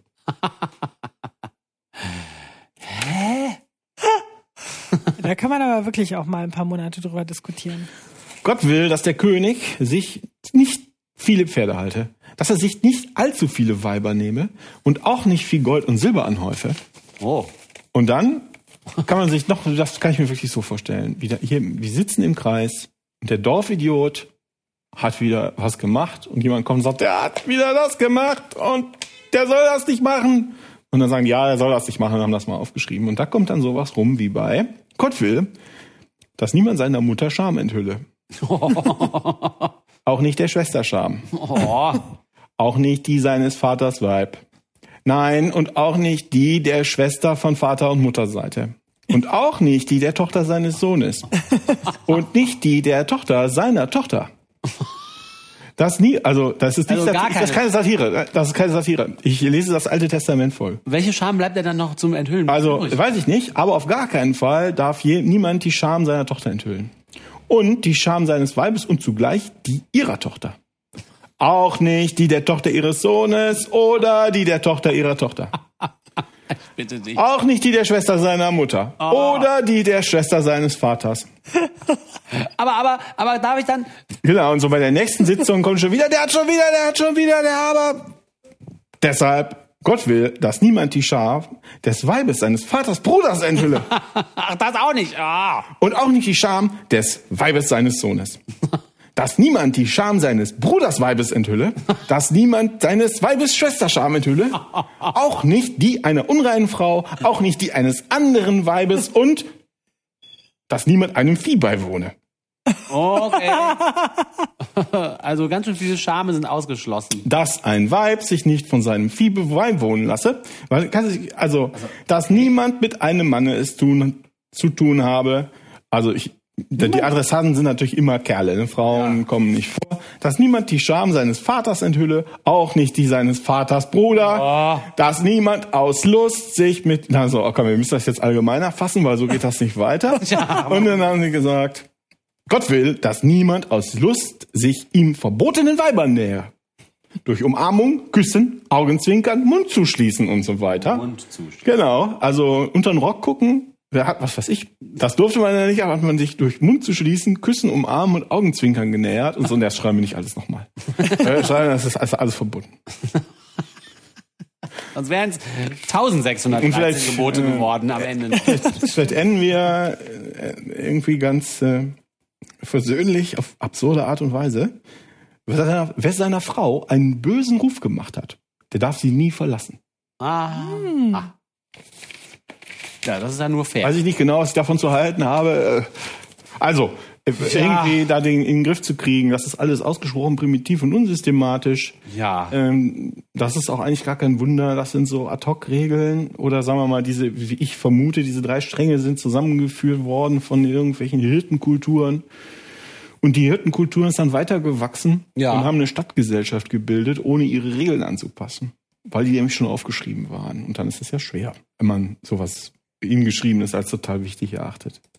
Ich gehe also davon aus, dass also als die Tora fixiert worden ist, weil wir vermuten können, irgendwann im siebten, sechsten Jahrhundert vor der Zeitenwende waren die schon altmodisch. Das war da schon altmodisch. Aber lustig, dass da man so viel Arbeit reinstecken muss, um diese Gebote aus der Tora zu extrahieren. Ich meine, man würde ja vermuten, dass die Tora daran interessiert ist, dass das. Ja, das ist oft sehr umständlich beschrieben. Ja. Aber was jetzt zum Beispiel auch eins dieser. Unsere Pizza kommt. So, ach so, und was interessant ist und was vielleicht den Bogen schließt zu dem ersten äh, Segment, was wir haben, eins dieser 613 Gebote ist halt auch, dass unter bestimmten Umständen die Abwendung vom Judentum mit dem Tod zu bestrafen ist. Aha. So, und äh, so wie die äh, mit ihren Regeln umgehen, würde ich sagen, das ist der Grund, warum die niemals akzeptieren, dass man vom Judentum, vom Judentum abfällt.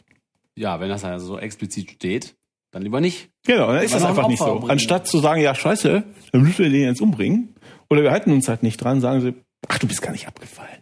Ach, das ist egal, du bist gar nicht abgefallen. Du ach bist jetzt so, ein humanistischer ja, ja. Jude. Ach so, du bist jetzt atheistischer jetzt Jude. Ach so. Deshalb akzeptieren die, wenn die äh, unter diesem, es geht nur für bestimmte Umstände. Ne, ne, es geht nämlich darum, dass du dich, du wirst es dich glauben, vor der Sonne, dem Mond oder anderen Himmelssternen niederwirfst, wenn du das Judentum verlässt. Aber das weiß, da niemand weiß, was das heißen soll, ist man besser vorsichtig. Und anstatt zu sagen, ja, nee, das Gesetz gilt, Kopf ab oder ab in den Bau oder was auch immer, sagen sie, Du bist überhaupt nicht ausgestiegen. Ah. Wir akzeptieren einfach nicht, dass irgendjemand aussteigt. Okay, dann schützen die dich vor dem sicheren Tode, indem die sagen, du bist eigentlich immer noch dabei. Ja, schützen sich aber auch, ne? Weil das wäre jetzt, würde dann auch außerhalb der Gemeinschaft der Juden zu Problemen führen, ne? Ja. Ja. Also Fazit ist, äh, für mich, zentral für die Entwicklung des Judentums ist der Umgang mit der Tora, also diesen göttlichen Gesetzen, den göttlichen äh, Geboten und sicherlich auch die Heilsgeschichte also nicht so sehr die wirklich, also zum Teil die wirklich jüdische Geschichte und je älter sie wird, deshalb, desto weiter geht sie auch in die Heilsgeschichte über. Das war gar nicht so. Mhm. Äh, aber die Heilsgeschichte, die dann in die historische äh, Geschichte übergeht und diese Tora, das sind eigentlich das, was die Leute beschäftigt. Daraus sind all diese Strömungen, die Lehrmeine und die Gebräuche entstanden, bis in die Kleidung, die Nahrung. Ich habe jetzt nicht vorgelesen, da steht auch drin, dass man ein Geländer um sein Dach machen soll. Ja. Ja, weil wenn ja. sonst fällt jemand runter, dann bist du schuld. Ja. Mhm. Äh, Schon mal erste Haftpflicht. Oder immer schön, die immer schön, so, bitte hab immer deine Schaufel dabei. Ja, also sonst deine, also deine ja Kackschaufel. Haben die denn ihre Schaufel dann auch dabei? Ich frage das immer mal, wenn Christen mir sagen, sie halten sich an die Gebote der Bibel, frage ich sie, wo ihre Schaufel ist. Das ist großartig, fallen ihnen immer die Kinnladen runter. Ja. Und ja, also in welcher Form ist das zu beachten oder zu überwinden oder zu ignorieren oder als Folklore zu betrachten oder sich irgendwie rauszuwinden? Ähm, und wie kann man das, haben wir eben schon gehört, wie kann man das beachten der Gesetze mit dem Leben in der serialen Welt durch die Jahrhunderte mit ihren Abhängigungen, mit ihren Abhängigkeiten auch von Außenseitern vereinbaren? Ich habe so den Eindruck, dass das ist halt, was die Leute irgendwie motiviert oder ausmacht, so den, den religiösen Kern dieser Sache. Also die, ich weiß nicht, sagen wollte, ist der Umgang mit den Gesetzen, ja. die schwierig sind und die man nicht einhalten kann, weil man noch nicht weiß, was das bedeutet. Und weil man, man versteht es nicht. Ja. Ich verstehe es nicht. Ich, Israel hat keinen König, weil wir haben ja gar kein Israel. Und äh, du kannst sie also nicht einhalten. Und zentral für das also historische Selbstverständnis der Leute, heute mag das anders sein. In vielen Kreisen ist halt, wie gehe ich damit um?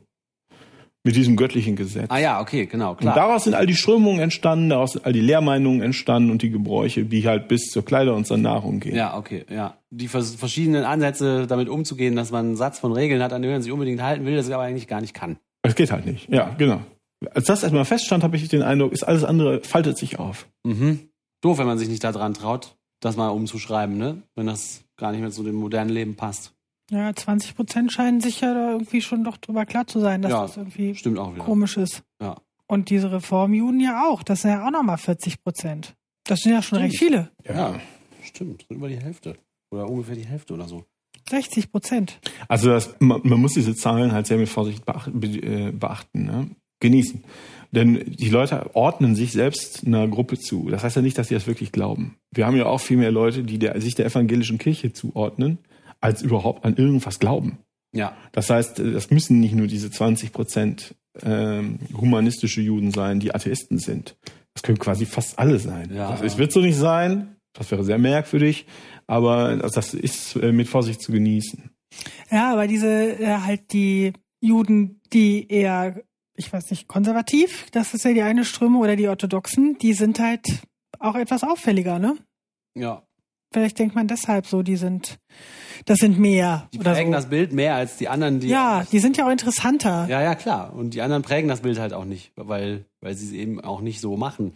Aber was ganz interessant ist, ja, ist dann dieses Muster, kulturelle Muster, dass weil die sich so abspalten und so offensiv anders sind, anders aussehen und sich an andere Regeln halten, dass die, deshalb so erfolgreich sind, im, im einfach weiter existieren. Das wären die anderen, die gesagt haben, och, wir sind halt jetzt Mhm. wie die Evangelien und wir ziehen uns auch so an und halten auch die Regeln. da- das war so, Verschwinden sie. Ah, nee. Das ist halt diese, diese Kulte, dieses kulturelle Muster durch die, na, stark sein durch Abgrenzung, ne, dass das irgendwie Mhm. funktioniert. Dass es jetzt zum Teil menschenfeindlich ist, mal, will ich da gar nicht in, Abrede stellen. Ja. Ja, aber ist die Frage, wie lange das erfolgreich ist. Das ist ja jetzt, das gibt's ja noch nicht so lange im Verhältnis. Ob das jetzt, ich, also ich glaube nicht, dass das so eine große Zukunft hat. Wie du ja eben gesagt hast, ich glaube, dass das irgendwann aufbricht. Ja, diese ganz extremen Fälle schon vielleicht, aber ich meine, das Judentum als kulturelles äh, Das nicht. Ding ist ja relativ erfolgreich. Das hat Ja, ja, das also ist anderes. behaupten zwar, sie hätten, sie wären quasi fast identisch, auch kulturell mit den Juden von vor zwei oder vor zweieinhalbtausend Jahren. Ich glaube, die haben nichts mit denen gemeinsam. Mhm. Auch die Chassiden nicht. Oder die, wie, wie hießen die Kollegen? Satmara. Die Satmara. Mhm. Ich glaube nicht, dass die irgendwas mit denen gemeinsam haben damals. Die bilden sich das bloß ein. Glaube ich auch nicht. Geht ja gar nicht. Also. Also auch nicht nur genetisch, sondern auch wie sich die Sachen Ja, aufziehen. ja, ja, eben. Nee, glaube ich auch nicht, dass das Nee, das möglich wäre schon ist. komisch. Was mündlich überliefertes Dingsbums, was man sich immer weiterflüstert, also allein das schon. Das ist eine großartige Über Erfindung. tausende Jahre. Aber 13 Millionen Juden ist auch gar nicht viel, ne? Nee, äh, also die ähm, Bedeutung dieser Religion oder Gruppe ist also äh, überdimensional groß, weil Ja. die anderen sich halt äh, deren Tradition genommen haben ne? Mhm. und umgebaut haben zu ihrem eigenen. Und das war also in dem Moment, als die äh, Christen die, äh, die jüdischen Riten und die jüdische Tradition übernommen haben, waren die äh, Juden halt quasi zum Tode verurteilt, ja. Oder zum Leid verurteilt. Dazu mehr in der nächsten Folge. Gerne.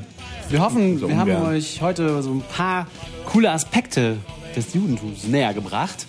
Äh, der zweite Teil wird sich mehr darauf konzentrieren, wie es früher war. Ist so. Mehr in die Vergangenheit wollen wir gucken. Das äh, werden wir aber noch gründlich vorbereiten und euch dann kredenzen, wenn es soweit ist. Bis hierhin sagen wir schon mal Dankeschön fürs Zuhören. Wir freuen uns bereits jetzt auf eure Kommentare in der Unterdingsterbumsterbar auf man glaubt es nicht.wordpress.com. Äh, wir freuen uns auch, dass ihr zugehört habt und wir freuen uns auch, wenn ihr uns weiterempfehlt auf Spotify, iTunes oder überhaupt irgendwo im Internet. Vielen Dank. Bis zum nächsten Mal. Tschüss. Tschüss. Tschüss.